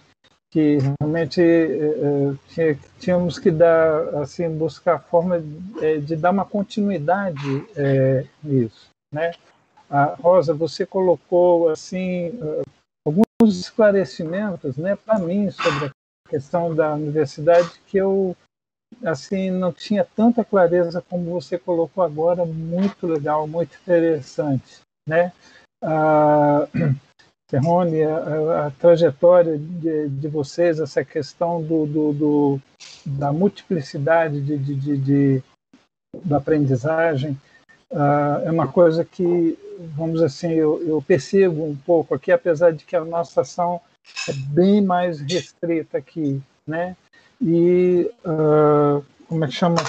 Meu quase conterrâneo Geraldo, a gente vai tomar um café com leite junto e um pão de queijo. Mas assim, é, são, são questões que você, usuais que você coloca aí, é que nós temos esses, eu não diria nem uais, são uaus que nós temos aqui em termos de dar continuidade. É como eu disse, a, a, o nosso trabalho aqui é dentro de uma escola de música. Então, o desafio maior exatamente fazer essa escola de música, é, que tem uma tradição, tem uma história fantástica em termos de música, despertar para esse outro, para esse outro esse outro âmbito, que é o âmbito da, da formação de palco, que não se restringe só a ator, mas ele tem uma importância em, em, em outras ações artísticas no palco. E eu creio que se a gente, quando a gente conseguiu, se a gente conseguir é, abrir essa vertente na escola de música, ela vai ter um papel muito bacana, um papel muito importante no contexto aqui da nossa da nossa cidade, né? vamos passo a passo, dia a dia. E assim, é, Marcelo, Camila, Wesley, me coloco também à disposição. Eu aprendo muito com esses momentos e assim uma vontade muito grande de compartilhar o que eu puder é, compartilhar e a gente trocar. Então, só mesmo agradecendo, é sempre um prazer estar, estar aqui, né? e agradecer aí o convite e a lembrança. E a todo mundo que está assistindo, né, continue assistindo a ideia à luz. Muito obrigada. Gente, a, a, gente que tenha que agradecer a vocês pelo tempo de vocês, pela generosidade de vocês. E é muito incrível, todos os debates que a gente faz aqui no canal, a gente sai com mais dúvidas, com mais interrogações do que com certezas. Eu acho isso maravilhoso, né? porque a, a vida é feita de interrogações e as interrogações elas movem né, o nosso olhar e, e, e a nossa. E, e, as nossas é, inquietações para redescobrir esse mundo. Né? E foi bom conversar com vocês e saber que a universidade, como meio formador, ela não é um fim, né? ela é apenas um meio, né? e que dentro dessa gama de formação que a gente tem, dentro das áreas técnicas e da área teatral como um todo, ela tem que surgir na base, lá com aquelas oficinas né, dadas por grupos ou por profissionais da área para despertar o brilho no olhar e o interesse dessa pessoa a buscar e correr atrás.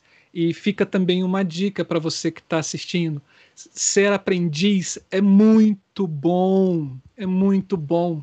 Não dá para ser artista somente é, com um espetáculo nas costas. Né? O artista se faz durante uma vida inteira.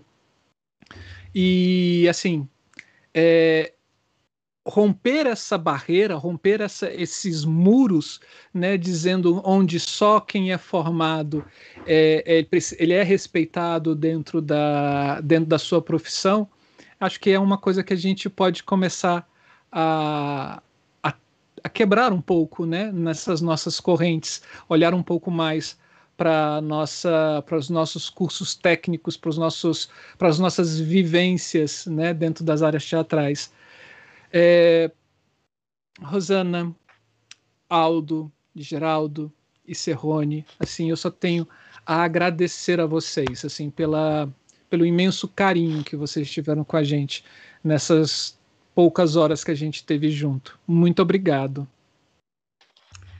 Gente, muito obrigada mesmo por essa por essa conversa, pela generosidade de vocês de toparem estar aqui, compartilhar o pensamento que vocês têm sobre esse assunto. Então, eu só tenho a agradecer. Eu estou aqui com um monte de uais na cabeça.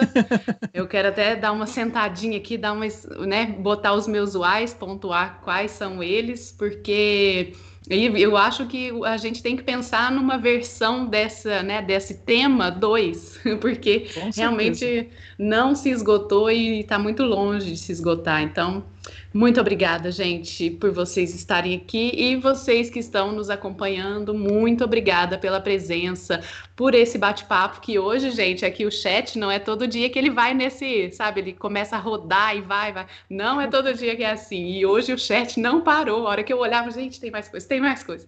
Então, muito obrigada por vocês ficarem com a gente até agora e por essa participação linda e tão comunicativa com a gente. É isso. A gente tem, a gente tem Uh, todos esses programas eles vão para podcast, só para a gente encerrar aqui rapidinho. É, se inscrevam no canal, gente, isso é muito importante para a gente. A gente faz um, parte de uma plataforma que dá importância para isso. Então, quanto mais seguidores a gente tiver no canal, mais coisas legais o YouTube abre de ferramentas para a gente poder melhorar o nosso, a nossa comunicação com vocês. Assistam vídeos nossos. No, se você entrar na nossa página lá, da Ideia Luz no YouTube, vai ter uma lista de vários programas, né? Tudo dividido por temas, muito interessante esperando por você. É, dê o joinha no vídeo se você não fez isso até agora, né? Dê lá o seu gostei, divulgue esse vídeo, compartilhe ele com quem você quiser. Esse vídeo vai estar gratuito na internet, no YouTube, esperando uma pessoa curiosa que possa acessá-lo. É, a gente tem o Pix, que é uma forma de contribuição. Se você tiver qualquer tipo de. Se você quiser contribuir com o nosso canal, com qualquer quantia, esse dinheiro vai ser revestido para o canal. A gente não tem é, apoio financeiro de ninguém, por enquanto, né? Espero que a gente tenha um próximo, é, futuro bem próximo. E falando em futuro bem próximo, no dia 28, quarta-feira, a gente tem o nosso programa de aniversário especial. A gente vai trazer aqui Marcelo Glazer, que é um astrofísico brasileiro maravilhoso. Se você não conhece ele ainda, entra no YouTube YouTube, Marcelo Glazer, do jeito que se fala, veja lá os vídeos dele falando sobre a física, e a física e a iluminação, e a física e a ciência e a iluminação, e a ciência e as técnicas teatrais andam muito junto, e é isso que a gente vai falar sobre a criação da luz no universo e a arte. Vai ser um bate-papo muito legal, a gente espera por vocês.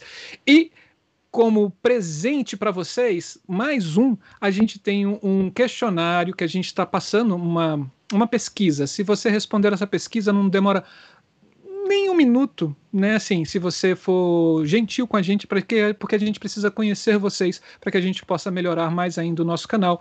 Entre na nossa bio lá do Instagram.